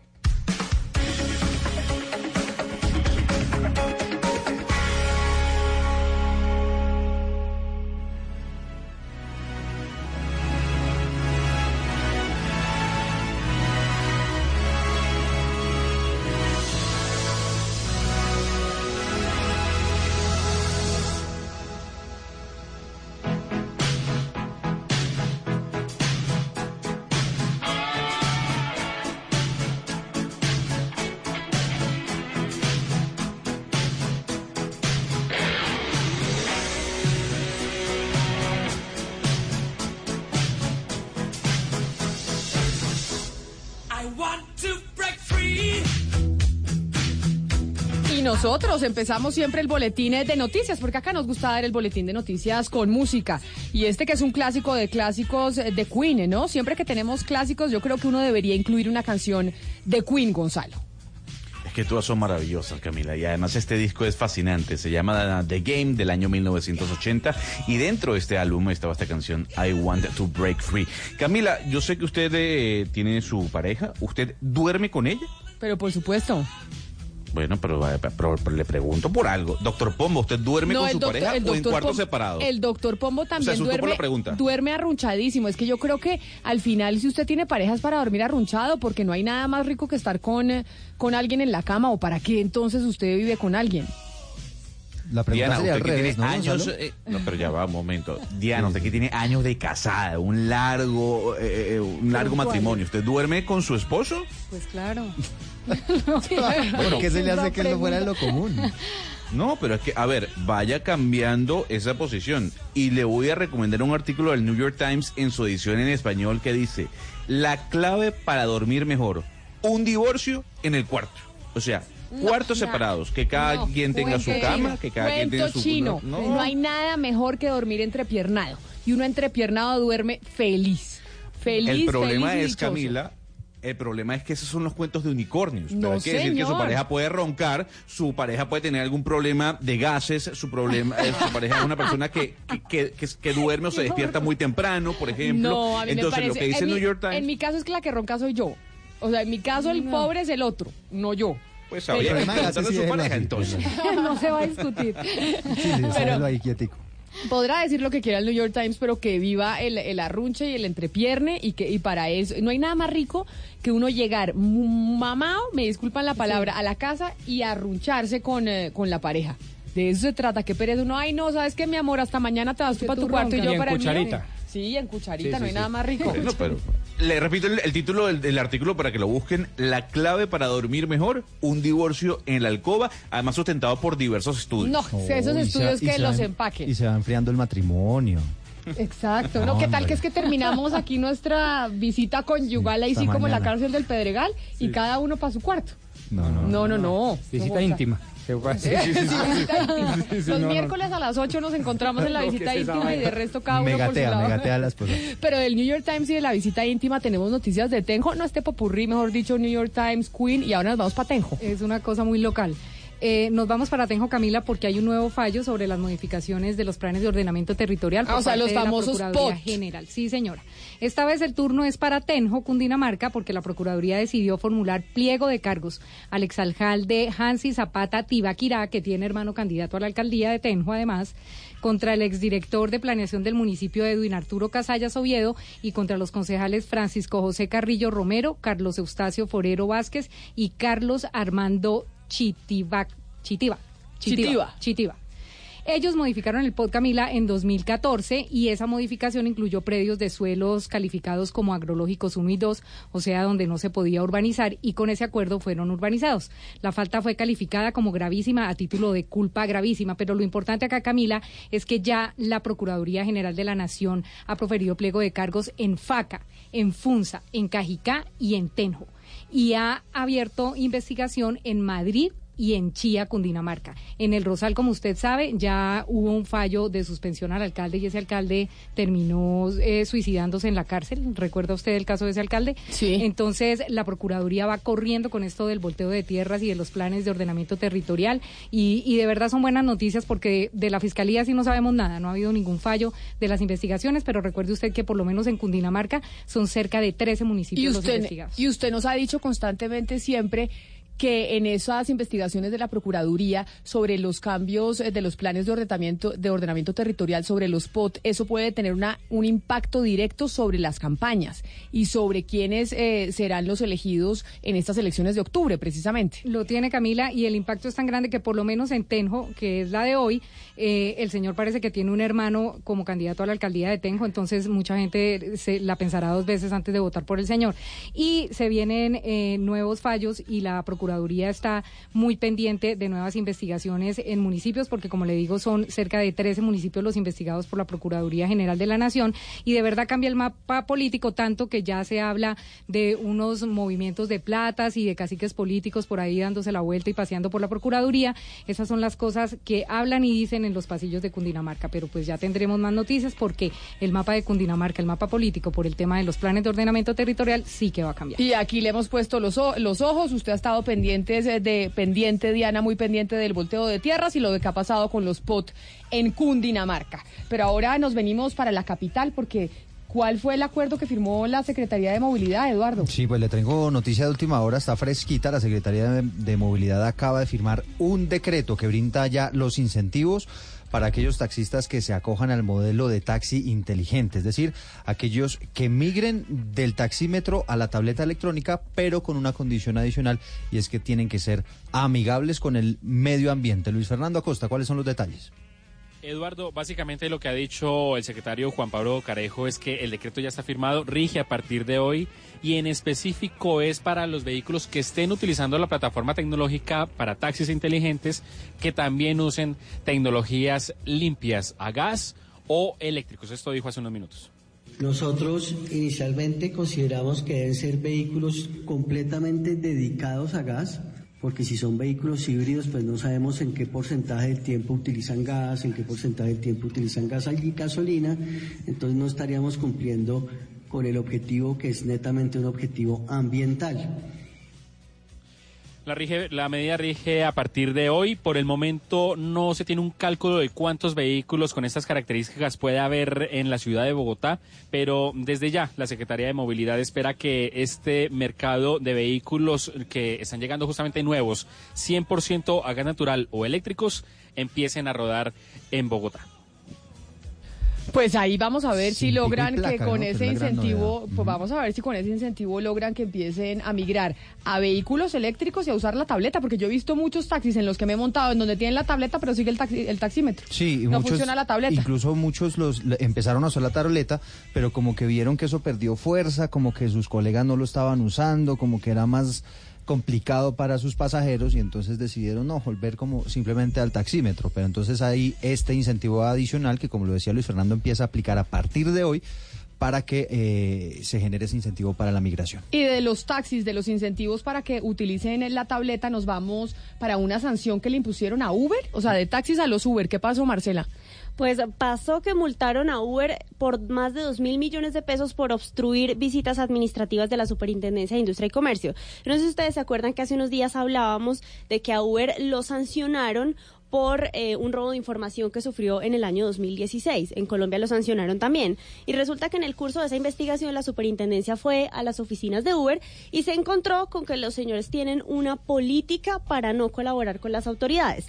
Dice la superintendencia que se encontró presentaciones oficiales de Uber a sus empleados en las que explícitamente les piden que no respondan preguntas sobre el no- modelo de negocio, que no se identifiquen plenamente y que se nieguen a permitir el acceso a pantallas, computadores y otra información de la compañía. La visita se realizó en el año 2017, como les conté, en el marco de esa investigación y también, además de la plata que va a tener que pagar la compañía, las tres personas que atendieron la visita, los tres empleados que hicieron caso, van a tener que pagar cada uno más de 10 millones de pesos Uy. en multa Individual. Pero, recordemos el valor, ojo, dos mil millones de pesos. a la compañía. Imagínese. Porque hace dos segundos Oscar eh, Montes está diciendo que las multas acá son bajísimas. Eso es un mito urbano. Eso ya quedó en el pasado. El derecho colombiano ha instaurado unas multas ejemplarizantes que hacen eh, que sirven de manera disuasiva y que hacen que la gente piense dos y tres y cuatro veces porque no solo le queda a la compañía sino a los funcionarios. Entonces me parece que eso ya es de antaño y esta es una multa ejemplar. Pero además multa a la compañía de 2 mil millones de pesos y cada funcionario 10 Diez. millones de pesos. ¿Cuánto será el salario de cada uno de esos funcionarios? O sea, básicamente su salario. Claro. No, no, no, es importantísima, es ejemplar. Además, por una cosa que a mí me encanta, y es que esta multa es por no prestarle un servicio y una colaboración a las autoridades. Qué bien que los clave. Y además lo gracioso, pues lo curioso en este caso es que por la por no permitir la visita se ganaron la multa, pero por la investigación no los multaron. Por la investigación simplemente les dieron una sanción de que tienen que implementar unas medidas de prevención para evitar nuevos robos en el futuro. Claro, pero porque lo que pasa es no. obstruir la función de las autoridades. Es usted que me está ocultando, que no me deja ver y no me deja entrar a hacer la inspección. Bueno, ahí de los taxis pasamos a los Uber, 12 del día, 10 minutos. Doña Jennifer Castiblanco está en las calles de Bogotá, en el Parque de la 93, precisamente hablando con los oyentes sobre nuestro tema del día, que ya vamos a hablar acá con los expertos sobre los riesgos electorales en cada una de las regiones del país, en términos de violencia principalmente. Jennifer, y usted está entregando boletas eh, para cine, para el estreno de Monos. Sí, señora Camila, acá sigo. Bueno, no le tengo en esta oportunidad oyentes. Usted sabe que ellos se pegan su voladita para venir acá a participar, pero les quiero decir a todos nuestros oyentes que acá todavía tenemos boletas para la premier de Monos que se va a llevar a cabo mañana, 13 de agosto a las 8 de la noche en Titán Plaza. El estreno oficial es el 15 de agosto, es la oportunidad de verla antes de que llegue a todas las salas de cine de nuestro país. Pues nosotros seguiremos en contacto con usted, Jennifer. Ya saben los oyentes, acá me están escribiendo muchos que van a ir a encontrarse con usted, que ya van caminando porque van saliendo a la hora del almuerzo porque se tenían que volar de la oficina. Pero seguimos con. eh, hay- hay una polémica con Pipe Bueno, yo no me había enterado. ¿Qué pasó en Fusagasugá, Eduardo? Con un imitador de Pipe Bueno. Este hombre se llama Richard Muñoz. Un caso terrible, eh, Camila. Imagínese que tuvo un espectáculo este fin de semana en Fusagasugá. Después del espectáculo salió junto a su esposa y le, salieron, le salió un atracador. Entonces lo, amenazó, eh, la señora como que se resistió y demás. El señor apuñala a la señora y este hombre, al, al darse cuenta de lo que estaba ocurriendo, termina matando al agresor.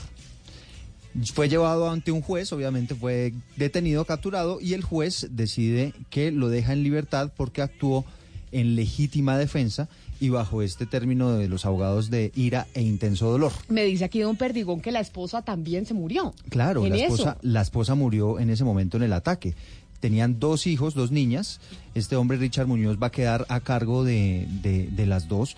Y obviamente pues ha generado muchísima polémica este tema y esa decisión que ha tomado el juez de dejarlo en libertad bajo esas premisas, porque usted sabe, Camila, que siempre se ha dicho que usted nunca puede responder, digamos, a un tipo de agresión de estas eh, de la misma manera y usted puede terminar incurriendo eh, en delitos. Pero semejante eh, episodio en el que se vio envuelto este, este hombre Richard, pues el juez termina dejándolo en libertad con el argumento efectivamente de que actuó en legítima defensa y con ira e intenso. dolor. Pero eso, a- ayúdeme usted, doctor Pombo, porque eso de ira de intenso dolor ha sido una de las cosas más machistas y que ha avalado el maltrato contra las mujeres y el asesinato a muchas mujeres por parte de sus esposos, porque dicen, ay, no, es que como estaba con ira de intenso dolor, entonces él no es culpable. Eso ya se había quitado del Código Penal, tengo entendido. Bueno, ahí ya me corchó porque entramos en unas minucias de derecho penal eh, muy, muy eh, detalladas. Pero yo sí le podría decir dos cosas. La primera, eh, este evento de eximente de responsabilidad eh, ha sido muy revaluado porque tiene un altísimo componente de subjetividad. Cuando una persona está en estado de ira intenso dolor.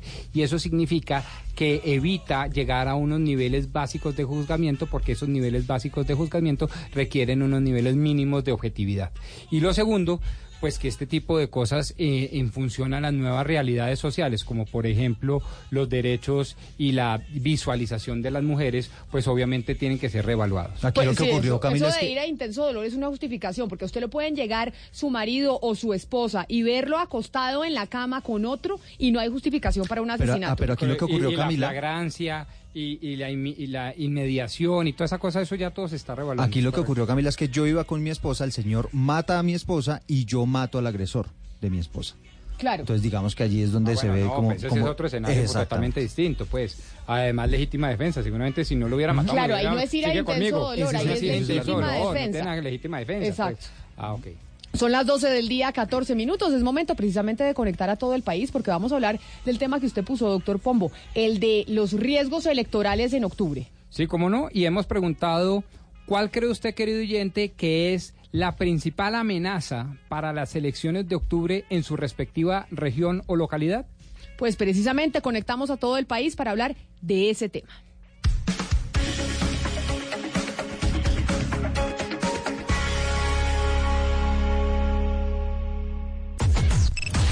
Unimos coordenadas. Unimos coordenadas. A partir de este momento, nuestra señal se extiende por todo el país.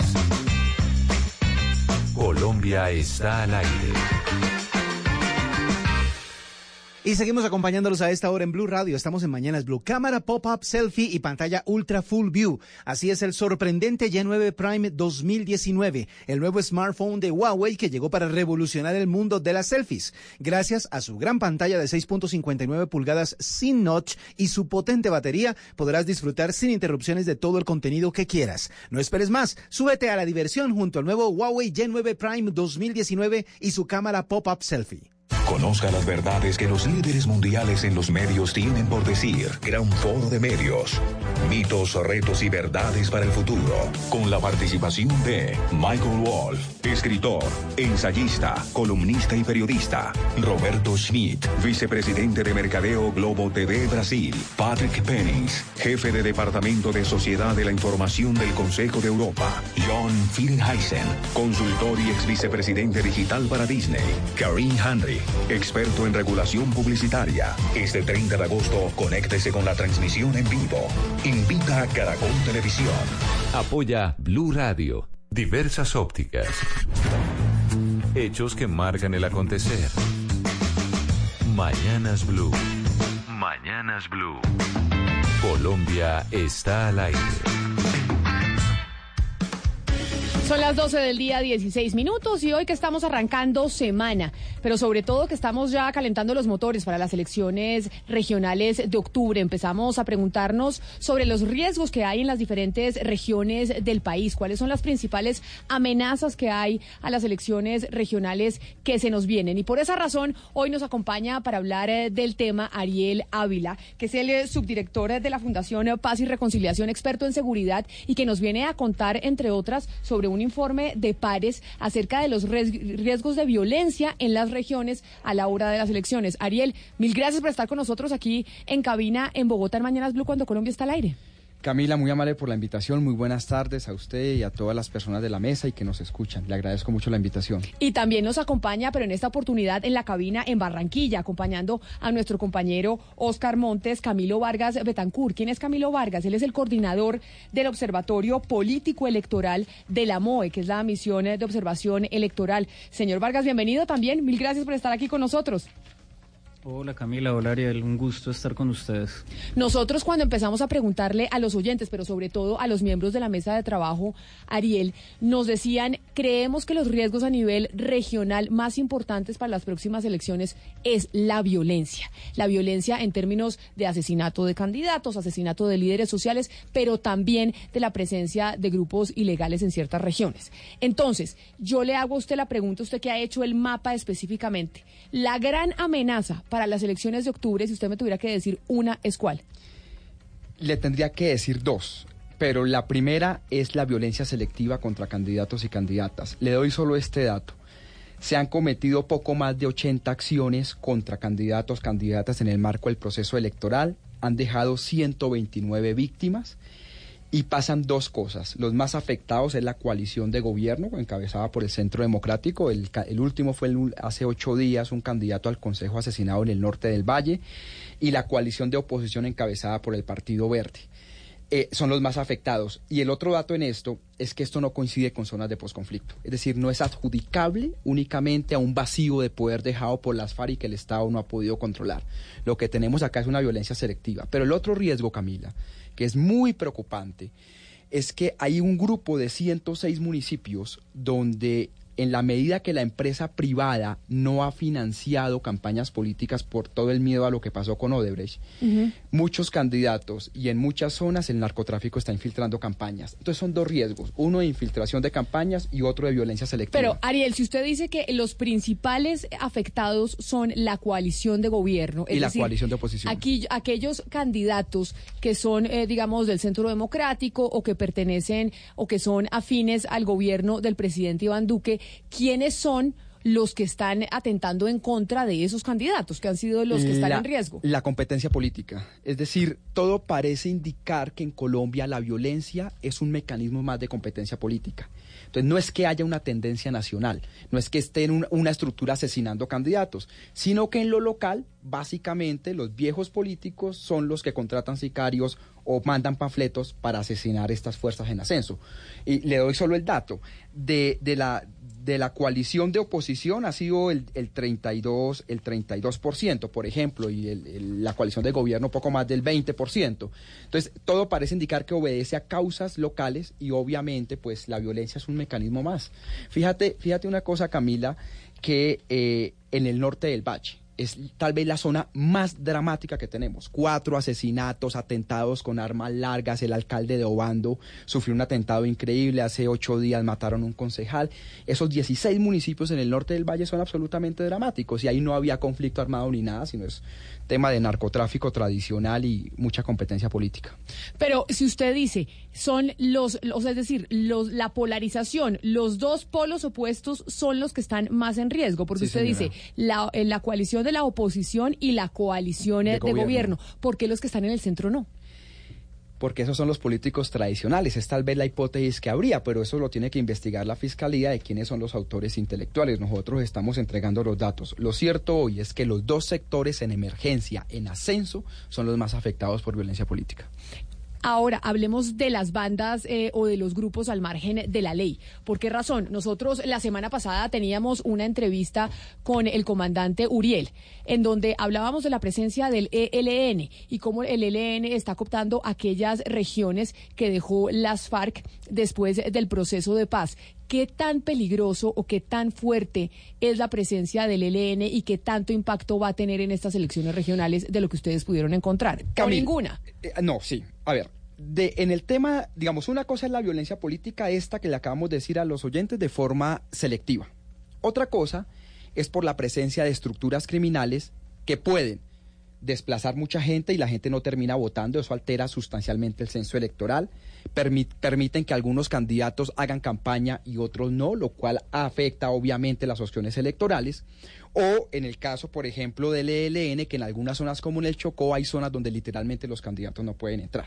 Entonces, esas cosas son 107 municipios que tienen posibilidades de afectación. Pero decir, ahí lo voy a interrumpir en algo que usted dice, perdóneme, cuando usted dice como en el Chocó donde hay zonas donde los candidatos no pueden entrar, ¿qué va a pasar entonces en esas regiones si los candidatos ni siquiera pueden entrar? Claro, la pregunta es que si van a dejar votar el ELN, por ejemplo, o no va a dejar votar y quién gana ya, eso lo vamos a saber hasta octubre. Pero hay zonas donde es muy complicado que los candidatos entren, en el Bajo San Juan, o sea, en zona rural es casi imposible que entren. Otro caso, ese es el ELN. En el Bajo Cauca antioqueño, donde hay una guerra civil prácticamente entre el bloque eh, Virgilio Peralta o Caparrapos y el Clan del Golfo, eh, todos los candidatos tienen que pedir permiso para entrar, por ejemplo, a Piamonte a hacer campaña política. Entonces, es, digamos, son dos afectaciones. Entonces, esos son 107 municipios donde tenemos esos tipos de riesgos. 107 de un poco más de 1100. Oiga, pero estos eh, violentos, estos criminales, gaos, como se les quiera llamar, no tienen intereses directos en la política electoral. Sí. Es decir, no, amenazan y no chantajean, incluso Y financian. matan y financian Sí. a candidatos. Sí.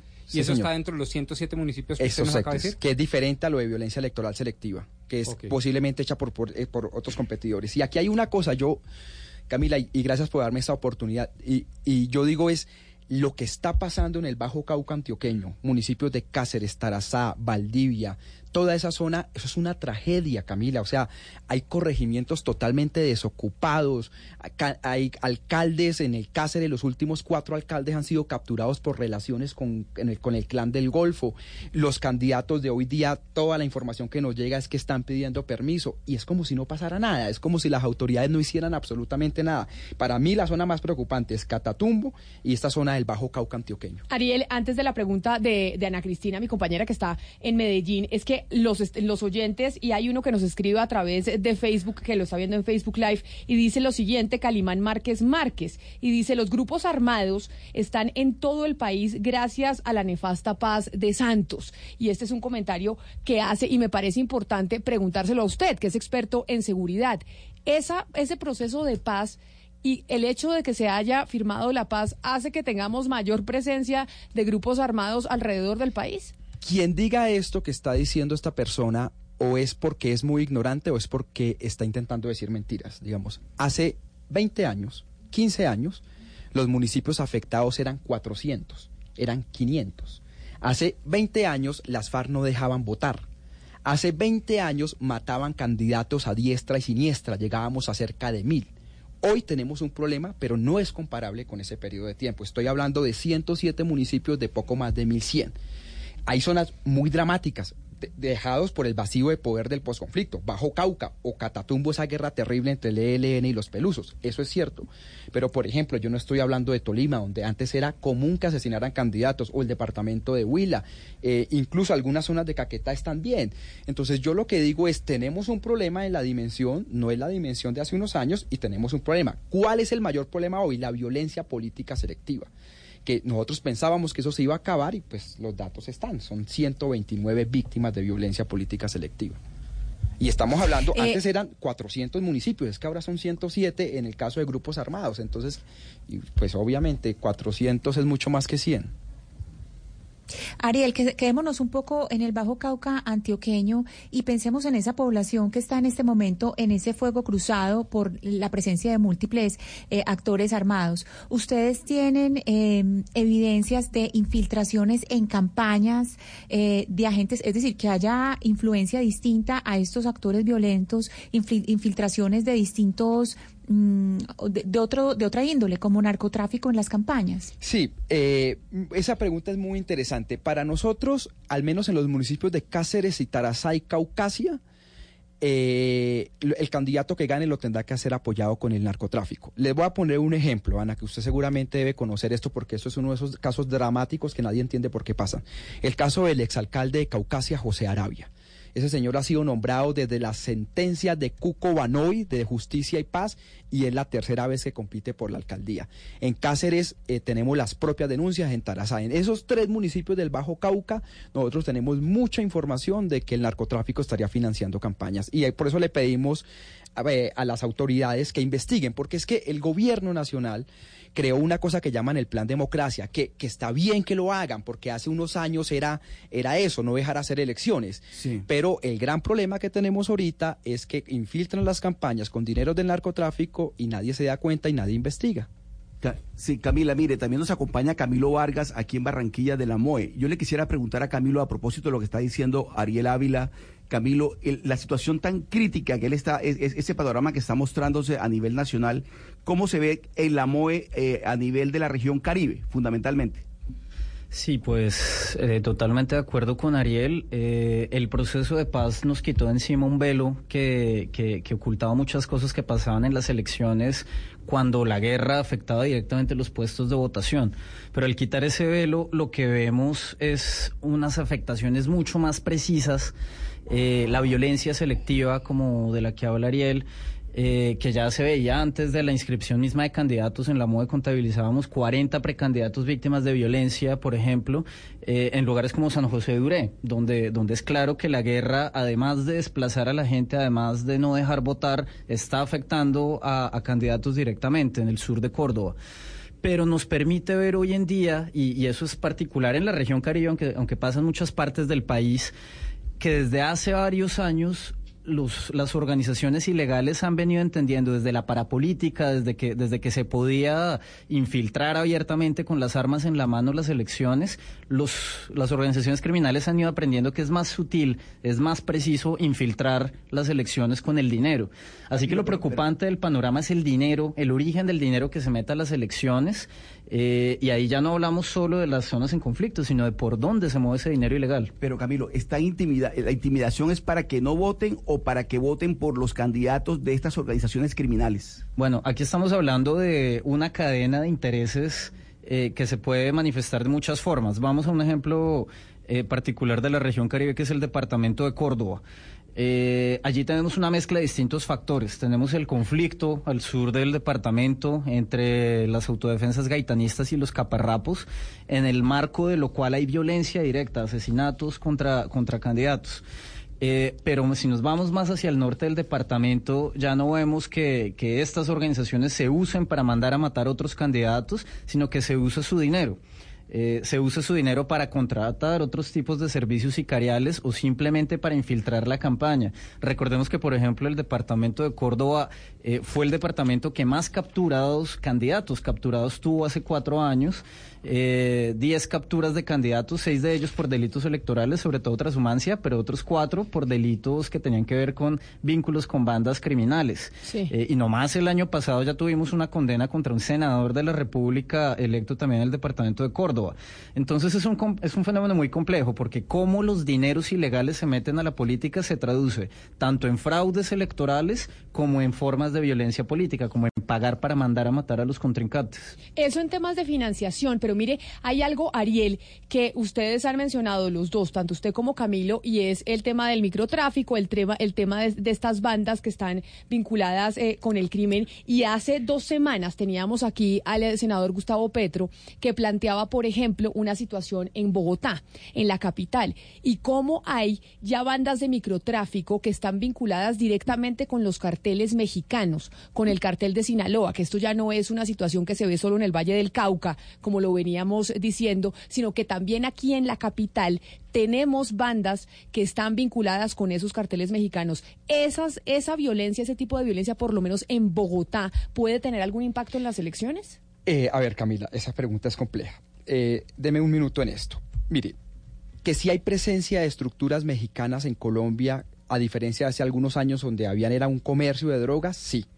Hay una presencia en cuatro subregiones del país, la costa pacífica nariñense, Tumaco, Buenaventura, Bajo Cauca Norte, Antioquia Nordeste y la zona del Catatumbo. Ahí tenemos presencia. Dos, que si esa presencia es de ejércitos armados, etcétera, no, son emisarios con estructuras sicariales. De hecho, la cortada de cabezas, lo que pasó hace 15 días en la frontera con Venezuela, que cogieron a un ciudadano venezolano con tres cabezas, eso es una práctica muy del cartel de Jalisco Nueva Generación. Uno pensaría que puede poner una relación, pero digamos, son estructuras criminales colombianas.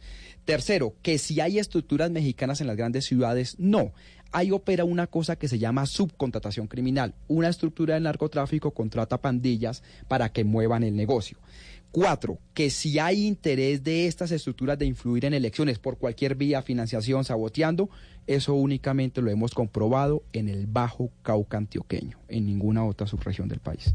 Diego, ahora usted que está en el, en el Valle del Cauca y que además su región, ya lo ha dicho la MOE y lo ha dicho Ariel, es eh, pues la más preocupante. Lo del norte del Valle. Lo del norte del Valle es, aterrador.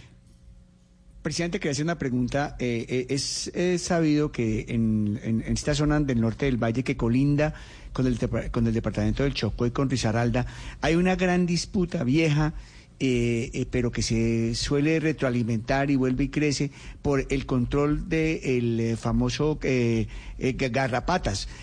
¿Tendrá que ver algo que estos, estos muertos, estas amenazas, esta situación, tendrá que ver algo con el cañón de garrapatas, por el, con el control del cañón de garrapatas, que es una zona estratégica para los narcotraficantes por la salida que tiene al mar y también por las plantaciones que hay, hay de, de narcocultivos? Pregunto yo. Mira, a ver, dos cosas. Que, eh, esa zona del norte del valle y el cañón de las garrapatas, eso siempre ha sido un tema caliente y siempre se han dado madera pues por esa zona y eso no ha cambiado.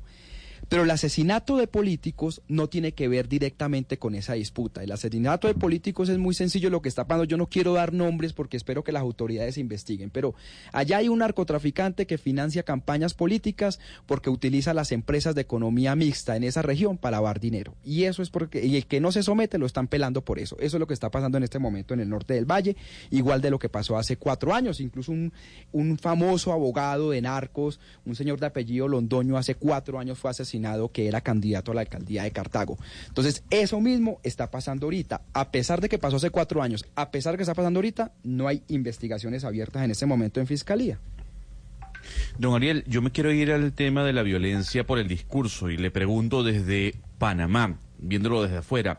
Dicen algunos que los seguidores de Petro son los culpables de los grandes actos vandálicos que ocurren, por ejemplo, en Bogotá y de la violencia. Por otro lado, en otras zonas de Colombia dicen que fueron, son los seguidores de, de Uribe, en este caso, los más radicales.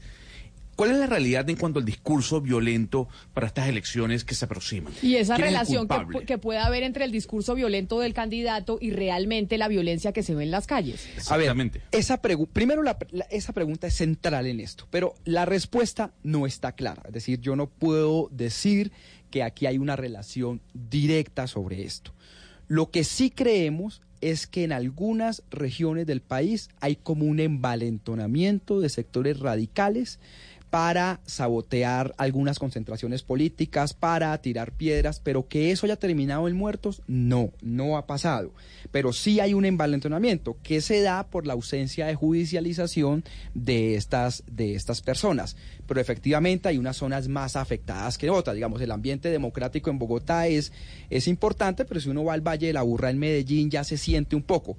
Pero que haya una, que, que digamos que la muerte, el asesinato, la amenaza de estos eh, personas candidatos por que han sido en el último año asesinados por la competencia electoral sea directamente relacionada con el tema de polarización, no, no, eso no lo hemos encontrado.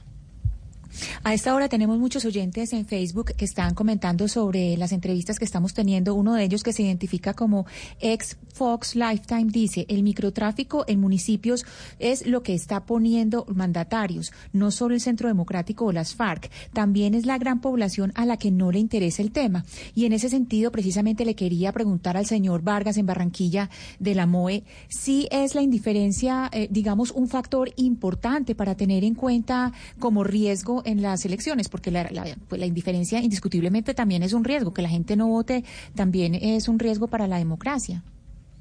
Sí, claro que sí. Tenemos un grave problema en Colombia y es que somos un país supremamente abstencionista. Eh, calculamos que alrededor de 17, 18 millones de personas habilitadas para votar y la mayoría de las cuales pueden votar fácilmente no lo van a hacer este 27 de octubre, por ejemplo. Entonces, entre mayor es la abstención, más barata es la compra de votos para, para los corruptos electorales. Pero a eso se suma algo en lo que la MOE le ha insistido mucho a las autoridades y es que hoy en día, con la tecnología con la que contamos actualmente, es el colmo que no estemos haciendo un seguimiento serio de la financiación de campañas. Eh, el seguimiento que hacen las autoridades al origen y el monto de las campañas es, es ridículo. Eh, se espera que el Consejo Nacional Electoral, que nueve magistrados en Bogotá eh, y sus tribunales seccionales de garantías que acaban de crear sean capaces de controlar el flujo de caja de 117 mil candidatos, eso los sobrepasa. Eh, y hemos señalado que es necesario que no solo el Consejo Nacional Electoral, sino la Fiscalía General de la Nación, la DIAN, la Contraloría, el Ministerio de Justicia que, que, dirige la política criminal en materia de financiación de campañas, controle, controle el dinero que se mete allí. Porque si no es muy fácil que microtraficantes, carteles de drogas y de minerio ilegal, pero ojo, que también hay mucha financiación ilegal de campañas a través de dineros de la corrupción. Hay dineros que se lavan, que se obtienen de contrataciones eh, hechas de manera poco ortodoxa que se vuelven a meter a las campañas electorales para volver a acceder a la financiación, que se meten si no hay control. Camilo, pero a propósito de eso, ¿de qué manera ustedes en la MOE logran hacer un mapa, un mapeo, digamos, de la situación en el país? en el punto más crítico de lo que tiene que ver con la influencia de las organizaciones criminales y lo que usted acaba de decir ahora con la corrupción. Se lo pregunto por qué. Porque uno ve muchas veces que en época electoral estas denuncias se conocen al por mayor pasan las elecciones y después no se ven los resultados. ¿Qué es lo que falla? ¿Por qué se da esa situación? Le voy a dar unas cifras generales. Eh, la, la, la, única fuente que tenemos para saber más o menos cuánto cuestan las campañas se llama Cuentas Claras que es eh, cnecuentasclaras.gov.co, un aplicativo en línea donde las resoluciones del CNE dicen que los candidatos deben subir sus ingresos y gastos de campaña semanalmente. Eh, lo que pasa es que eso dicen las normas. Eso pero no funciona. Pero eso no funciona. El mismo Consejo Nacional Electoral no está exigiendo que se... Es decir, hoy deberíamos meternos a CN de cuentas claras y mirar allí cuánto dinero se están gastando las campañas. Si nos metemos nos vamos a dar cuenta que no hay información. Y Camilo, y precisamente eso que le pregunta a Oscar coincide con lo que nos dice un oyente también que lo está escuchando y es Domingo López Simanca quien le escribe en Facebook y dice, el mayor problema es la misma registraduría nacional del Estado Civil y la corrupción que allí se maneja maneja. Esa es una percepción que tienen muchos oyentes y que dicen, oiga, también el mayor riesgo que tenemos ahorita con las elecciones es la corrupción dentro de la registraduría. ¿Eso es así? ¿Ustedes lo han visto así desde la MOE? Ahí yo haría una salvedad. Lo que pasa es que la registraduría es el ente logístico. La registraduría dispone la logística de las elecciones, pero las autoridades de las elecciones son un Consejo Nacional Electoral muy débil por definición, por institucionalidad. Eh, es decir, sin hablar de sus miembros que además tienen la mejor voluntad para estas elecciones de perseguir las irregularidades, son solo nueve personas de origen muy político, sin autonomía administrativa ni financiera, nueve en el último piso del edificio de la registraduría, controlando 117 mil campañas. Entonces ahí tenemos un problema que las reformas electorales no han abordado. ¿Y en qué se traduce ese problema? Entonces, les doy unas cifras gordas.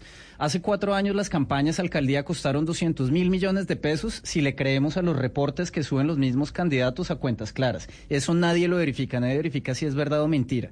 Pero de lo que ellos reportan, eh, 194 mil, de esos un poco más de 200 mil millones, son de origen, según los reportes de los candidatos, de origen propio, de origen de los familiares y una pequeña parte de origen de los privados. Pero sobre todo los candidatos dicen que sacan de su bolsillo y del de sus familiares para hacer campaña.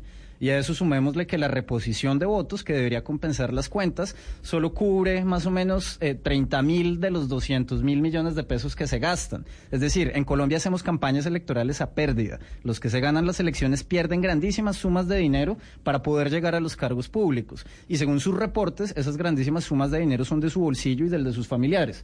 Entonces, pues tenemos una política supremamente filantrópica de gente muy racional que pierde miles de millones de pesos o no estamos sabiendo de dónde salen esos dineros, lo cual es grave porque en un país inundado de dinero de la corrupción, dinero del narcotráfico, dinero de la minería ilegal, es muy fácil que se esté lavando todos esos dineros a través de reportes del bolsillo propio de los familiares y ahí es donde decimos, o sea, es que ni siquiera la DIAN está yendo a, a ver las declaraciones de renta de los que supuestamente le aportan a las campañas para saber si son verdad o no esos reportes o de dónde realmente está saliendo el dinero para hacer elecciones en Colombia. Venga, eh, el escenario es bastante negro, pero quisiera preguntarle a Ariel un par de cosas, o, o una sola cosa. A mí, a mí me, ha llamado poderosamente la atención el tema de la violencia política, porque el tema de la violencia criminal por cuenta de los grupos armados, pues esto se viene conociendo desde, no sé, 1930, 28, seguramente desde la matanza de las bananeras, y además es prototípico de un conflicto, estamos en la mitad de un conflicto armado pavoroso, y afecta a 107 municipios. Eso me parece, digamos, relativamente familiar. Para mí, Rodrigo Pombo, y yo creo que para muchos de nuestros oyentes, y si a mí me pusiera Camila Zuluaga a titular la entrevista de hoy, es que hay una violencia política, y yo pensé que eso sí era superado. O sea, esa violencia en donde el conservador mata a mandar, a- manda a matar literalmente al liberal o viceversa, yo pensé que eso era de nuestra historia, de la década de los 30 y de los 40. ¿Volvimos a eso? Yo pensé que esto se iba a ir disminuyendo porque desde 2006 hasta el 2015 eso venía bajando. Y este año tenemos un repunte muy dramático. A falta de dos meses y medio de elecciones estamos superando las cifras de 2015 ya. Entonces hay un repunte. ¿Ese repunte a qué se debe? Y yo creo es que las muchas de los viejos políticos, yo los llamo élites locales, no les gusta competir y cuando sienten que hay competencia mandan a matar. Esa es la historia de eso. Eso es lo que yo creo. Una- lo tiene que investigar la fiscalía. Pero sí hay una cosa. Mira, yo te digo una cosa sobre, sobre esto.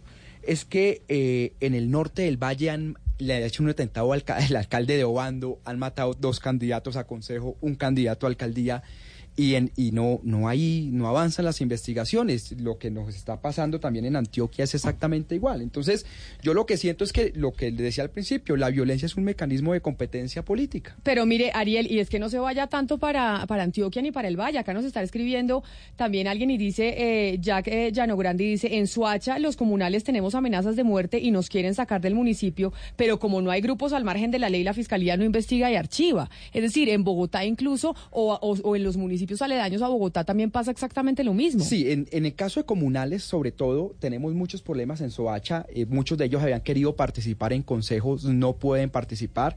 Eh, en el caso de la zona metropolitana de Cali, sobre todo Palmira, me preocupa un poco, Jumbo un poquito menos, pero me preocupa. Buenaventura muy dramático y el Valle de la Burrada, lo que está pasando en Bello, Dios, o sea, eso es increíble. Sí, eso Entonces, me decía Andrea Rojas. Pregúntele a Ariel qué pasa en mi pueblo, qué pasa en Bello, porque la violencia tan horrible que se está no, viviendo en ese pueblo. Y el problema de Bello, sí, yo no quiero decir otra vez nombres, pero aquí todo el mundo me va a entender a quién me refiero. Pero el problema es que en Bello, mientras no capturen esos políticos que siempre se han beneficiado de la oficina, va a ser imposible solucionar lo de Bello. Aquí en el Valle del Cauca estamos muy preocupados por la violencia, pero también por la corrupción. Y, comentábamos antes en el programa el, fenómeno de la transhumancia y, el boom de inscritos eh, eh, que hubo en, en municipios como Palmira.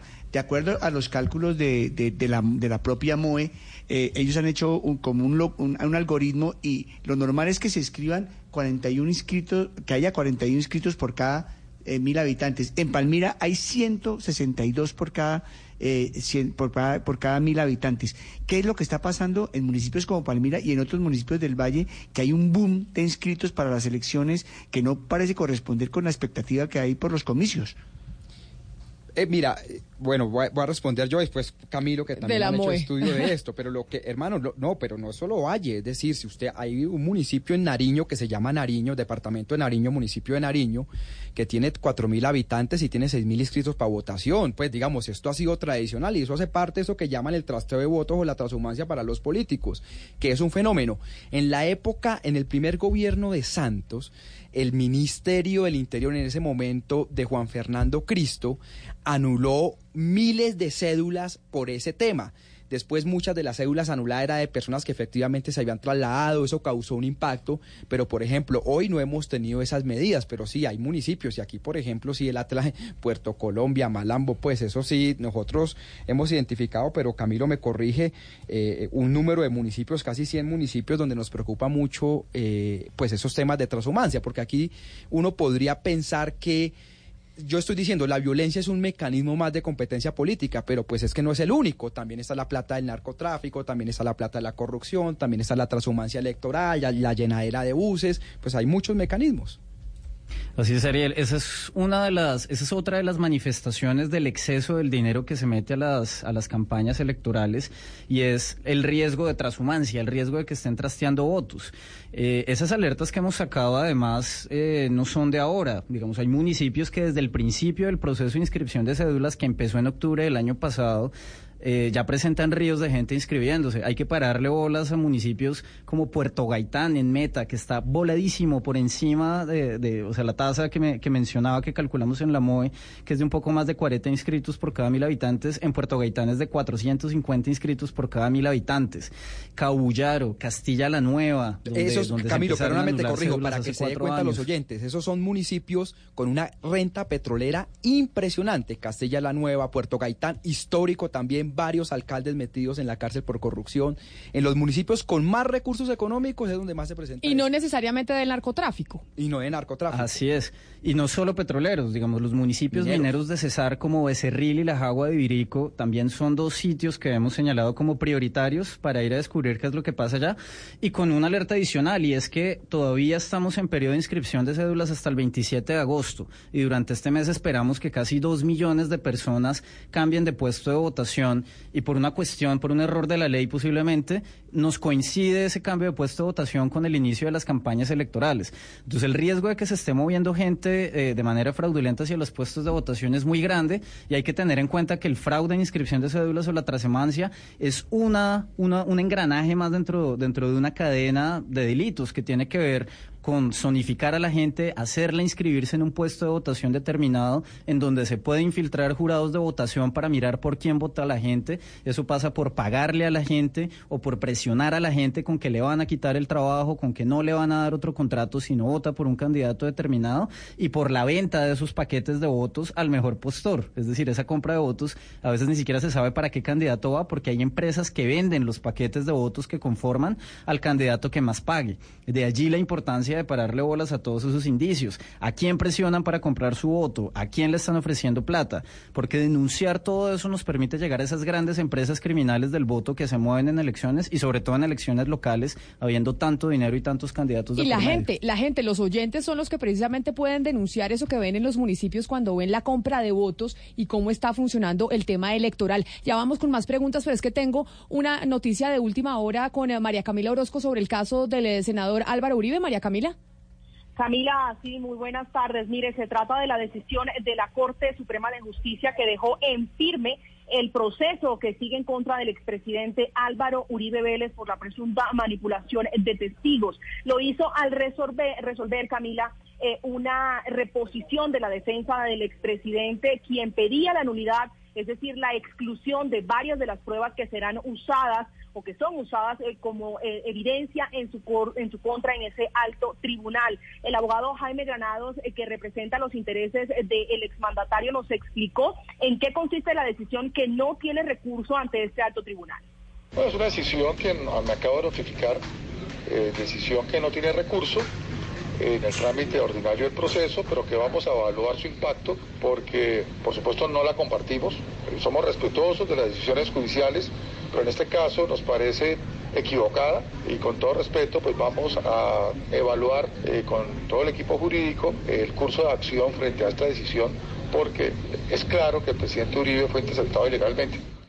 Para el abogado Granados Camila y Oyentes, el expresidente Álvaro Uribe Vélez, quien en febrero de este mismo año había He recibido la notificación del rechazo de la Corte frente a la exclusión de las interceptaciones que se le hicieron durante varios meses, es víctima de un montaje, dice, o más bien se refirió a la reciente columna de eh, Daniel Coronel, donde se hace referencia a una comunicación entre eh, Sergio Araujo y el expresidente Álvaro Uribe Vélez, donde aparentemente, y según la columna, se habría eh, dado una orden para borrar o desaparecer alguna evidencia en contra del exmandatario. Dice Granados que si el mismo investigador fue quien realizó las interceptaciones ilegales y el mismo comete el hierro de cambiar eh, la palabra eh, evitar por la opuesta que es solicitar de entera de juicio la integridad de la investigación que adelanta la Corte Suprema de Justicia en contra de Álvaro Uribe Vélez y advierte además que en horas de la tarde ampliarán la denuncia en contra del investigador del CTI que durante varios meses escuchó al exmandatario. María Camila, recordemos que este caso del expresidente Álvaro Uribe tiene que ver con la denuncia que en primera instancia él puso en contra de Iván Cepeda y que después la Corte Suprema de Justicia lo que encontró es que quien estaba manipulando los testigos era el, eh, el presidente y, y hoy senador Álvaro Uribe con otros integrantes de su partido. Sí, sí, señora, esa es la eh, investigación que inició con la denuncia del expresidente por la supuesta eh, búsqueda de testigos para que declararan en su contra. Luego aparecen las interceptaciones que ha dicho el expresidente son ilegales, eh, que es el pleito, digamos, o la diferencia que hay en este momento en la Corte Suprema, que ya lo resolvió, que ha dicho Camila que eh, estuvo cobijada, o más bien las interceptaciones estuvieron cobijadas por las garantías constitucionales, que no hubo extralimitación ni desafuero por parte de el, el investigador del CTI que realizó estas eh, interceptaciones estas escuchas eh, por parte o más bien por orden de la Corte Suprema de Justicia. Sí, Camila de Oyentes, es importante eh, recordar la entrevista que dieron eh, los abogados de Uribe, Granados y Lombana, que dieron ayer eh, a, la, a la revista Semana, en la que sostienen que Álvaro Uribe es víctima de un montaje. En cuanto a lo que nos dice María Camila, hay algo que es importante anotar y es que la interceptación, esa interceptación de esa llamada fue revisada por la nueva sala de instrucción y la aceptó como válida. O sea que no estamos hablando de una interceptación ilegal, es una, una interceptación interceptación que ya se ha revisado varias veces y se ha dicho que es válida. María Camila, mil gracias por, eh, por la noticia de último minuto, precisamente que tiene que ver con el eh, senador eh, Álvaro Uribe. Feliz tarde para todos. Feliz tarde para usted. 12 del día, 52 minutos y seguimos con las preguntas, Ariel, porque mire, también hay algo que dice, por ejemplo, un oyente que nos escribe y nos dice Pedro Nel Becerra Rodríguez, yo soy transportador y otra vez hay lados donde no podemos pasar como Tarazá, Valdivia, Arauca, y menciona Arauca. Y hay muchos oyentes que me están escribiendo sobre Arauca y me dice, por favor, dígale a Ariel que hable sobre Arauca, qué es lo que está pasando en esa zona del país. Yo conozco únicamente tres departamentos o tres zonas del país que son como Arauca, donde literalmente todos los candidatos están cuestionados por ser corruptos, relaciones con criminales, no salvo a nadie y donde además el ELN tiene un control hegemónico. Eso es Arauca. Está el señor Facundo Castillo como con 25 procesos, está un señor Pozo Parales que tiene hasta eh, eh, investigaciones por relaciones con las FARC cuando era guerrilla, y en esa zona el ELN, como en el caso de Valdivia y eso, eh, va a dominar las elecciones. Arauca, como Urabá, como Bajo Cauca, son estados mafiosos, Camila. Allá eso yo no veo cómo vaya a ocurrir unas elecciones transparentes en ese departamento. Y cuando usted habla de estados mafiosos, también nos dice otro oyente y nos dice que definitivamente el, el narcotráfico volvió a tomar el mando en el país. ¿Eso es cierto? ¿Es cierto que podríamos decir que el narcotráfico otra vez está teniendo esas influencias en, eh, las elecciones que veíamos, por ejemplo, en la, en la era de los 80? Después de la parapolítica eso bajó muchísimo, pero en estas elecciones las alarmas por financiación ilegal sí son muy altas. Eso, eso bajó, después sobre todo la parapolítica, eso comenzó a bajar paulatinamente, pero hoy, Camila, hoy, como le digo, son 107 municipios en un riesgo muy alto. Y perdón que me meta ahí, pero es que sobre esa pregunta, el problema es que el narcotráfico nunca se fue. Es decir, algo que tenemos que tener siempre en mente aquí en Colombia es que en 1982 elegimos a Pablo Escobar como representante a la Cámara. En 1994 tuvimos una infiltración gigantesca del cartel de Cali en las elecciones que tumbó a decenas de congresistas y casi un presidente. En los años 2000 tuvimos el fenómeno de la parapolítica, que fue un gran encuentro entre la corrupción política, los grupos armados y el dinero del narcotráfico. Eh, entonces eso nunca se ha ido. Eh, y como les decía, en 2018, en el departamento de Córdoba, tuvimos la última, hasta ahora, sentencia, condena en contra de un senador por parapolítica eh, y narcotráfico. Entonces eso es un fenómeno que no se ha ido. Eso es un fenómeno, digamos, de allí la importancia de pararle bolas y, al, dinero que se mete a las campañas. Una cosa es con eso, que es que, mira Camila, hoy en día una gobernación a, a La Guajira, por ejemplo, que es de las zonas más corruptas que hay, cuesta 5 millones de dólares, 15 mil millones de pesos. Y si uno suma el sueldo del gobernador, esa cifra, son mil, años. Por eso, son, o sea, por eso, si uno suma, venga, es, es, más o menos. Pero esa cifra, esa cifra ¿cómo la calcula? ¿Cómo eh, calcula esa cifra, perdona, Mariel? Sí, eso fue en las elecciones de 2015, en el seguimiento que nosotros hicimos de la apuesta de vallas, entrega de dádivas, mercados, pero eso fue lo que valió en 2015. Entonces, pues, Ariel, pero no solamente es el dinero del narcotráfico, es el dinero de la acuérdese lo que decía sí, un, es un- corrupción. famoso ex senador del Valle del Cauca que le daba, que le dejaba más plata a un buen contrato con el Estado que un cargamento de Sí, cocaína. eso decía Juan Carlos Es que Martínez el, Sinisterro, el- el sí. tema, eso decía Juan Carlos Martínez, eso lo decía él. O sea, es que es el, el tema del cartel de los contratos es impresionante. La, la plata que se maneja, la plata que se saca del Estado es la que está financiando las campañas políticas, no solamente la plata del Sí, sí, narcotráfico, no, de la plata de los impuestos. no, pero, mira, lo que yo te quiero decir es, mira, si, si una campaña pues, vale 3 millones de dólares, vale 10 mil millones de pesos, y el sueldo del señor gobernador es de mil millones de pesos, le toca, lo primero que tiene que hacer es llegar a la gobernación a reponer 9 mil millones de pesos de lo que se, con sus financiadores. O sea, el gran problema de esto, Camila, es que la democracia vale mucho, no hay quien investigue, como lo decía Camilo, ni el CNE, no hay quien investigue, no tenemos tribunal electoral, y entonces los candidatos terminan empeñando sus administraciones a un narco, a un privado, al que sea, a una red de contratistas. No, no, pero Ese es el gran Ariel, problema. perdóneme, pero con lo, que, con lo que estamos escuchando aquí, ¿cuál democracia? O sea, ¿de qué democracia estamos hablando? Así está pasando todo el mundo. Mire cuánto se va a gastar Trump en la campaña electoral. Mire cuánto se, gas- se gastó Macri y ahorita este señor Fernández en estas preelectorales. Pero uno- es decir, uno en todo el leyes que mundo, dice- lo de Guatemala, en todo el mundo, el gran debate A- hoy Ariel. en la ciencia política es cómo hacer la democracia más barata. Pero uno observa, por ejemplo, unas leyes que dicen, unas leyes que fijan unos topes. Entonces dice, para, para alcaldía y para gobernación, el candidato solo puede gastar hasta aquí. Y resulta que estamos escuchando aquí una cantidad de cifras totalmente extraordinarias en todo sentido. Que la gobernación de La Guajira valga 15 mil millones de pesos, por ejemplo. Entonces, entonces, ¿de qué estamos hablando? Sinceramente, ¿de qué estamos hablando Pero además, en esta Oscar, mesa? Y- pero además, Oscar y Ariel, cuando eso significaría que una persona que no quiera entrar a competir con ese tipo de financiamiento Claro. de la corrupción o de, o de grupos al margen de la ley, pues básicamente está perdido en la democracia porque no tiene, No tiene cómo, cómo- poder competir y Sí, cómo poder llegar al poder. Ese cuento de que todo el mundo elige y puede ser elegido, eso es un muy buen cuento. Únicamente es un Y ahí volvemos a las, a las barreras, también a los problemas de nuestra legislación, y es que si uno quiere hacer política en Colombia y no tiene plata, eh, tiene tres opciones. La primera es pedirle dinero al Estado, y para que el Estado le dé anticipos, uno necesita que un banco le abra una cuenta bancaria a nombre de la campaña, lo que ya es difícil, pero sobre todo necesita una póliza de seguros para recibir los anticipos del Estado, porque en Pero caso de que uno se Camilo, catee la entonces- plata, ¿quién le da una póliza de seguros a un candidato mm, para respaldarlo para hacer una actividad como la política? Eh, Camilo, si pero no, mire, pues mire todo lo que estamos es- hablando, no solamente del dinero, no solamente el, el- el asunto del dinero, de lo costosas que son las campañas, sino que estamos hablando, mire lo que hemos repetido en los últimos minutos, en La Guajira, en Bello, son los mismos caciques, los mismos bandidos los que siguen llegando, los que siguen yendo al poder, los que siguen siendo elegidos. Entonces uno se pregunta, estos estudios como los que hace Pares, todo el trabajo que hace la MOE, ¿eso dónde va a estar? Si el Estado y todo el mundo lo sabe, que estas personas son bandidos que llegan al poder, entonces, para ¿cómo se está usando esta información tan valiosa que estamos eh, recopilando si en realidad en efectos prácticos pues no está yendo a ninguna parte? Eso es lo único. Ana Cristina, lo por es eso que le hemos castigue. pedido, por eso, por eso le hemos pedido eh, al gobierno nacional que articule los esfuerzos, porque es que eh, hoy en día es mucho más fácil. Eh, es decir, hoy, por ejemplo, tenemos cuentas claras, eso no existía hace tres elecciones. Hoy podemos ver si los candidatos están reportando o no. Hay un ejemplo que, que, que, que me gusta dar porque es el colmo y es el día después de las bueno, el día de las elecciones al Congreso, la Fiscalía con, con mucho bombo mostró el gran fraude electoral que estaba cometiendo Aida Merlano en Barranquilla.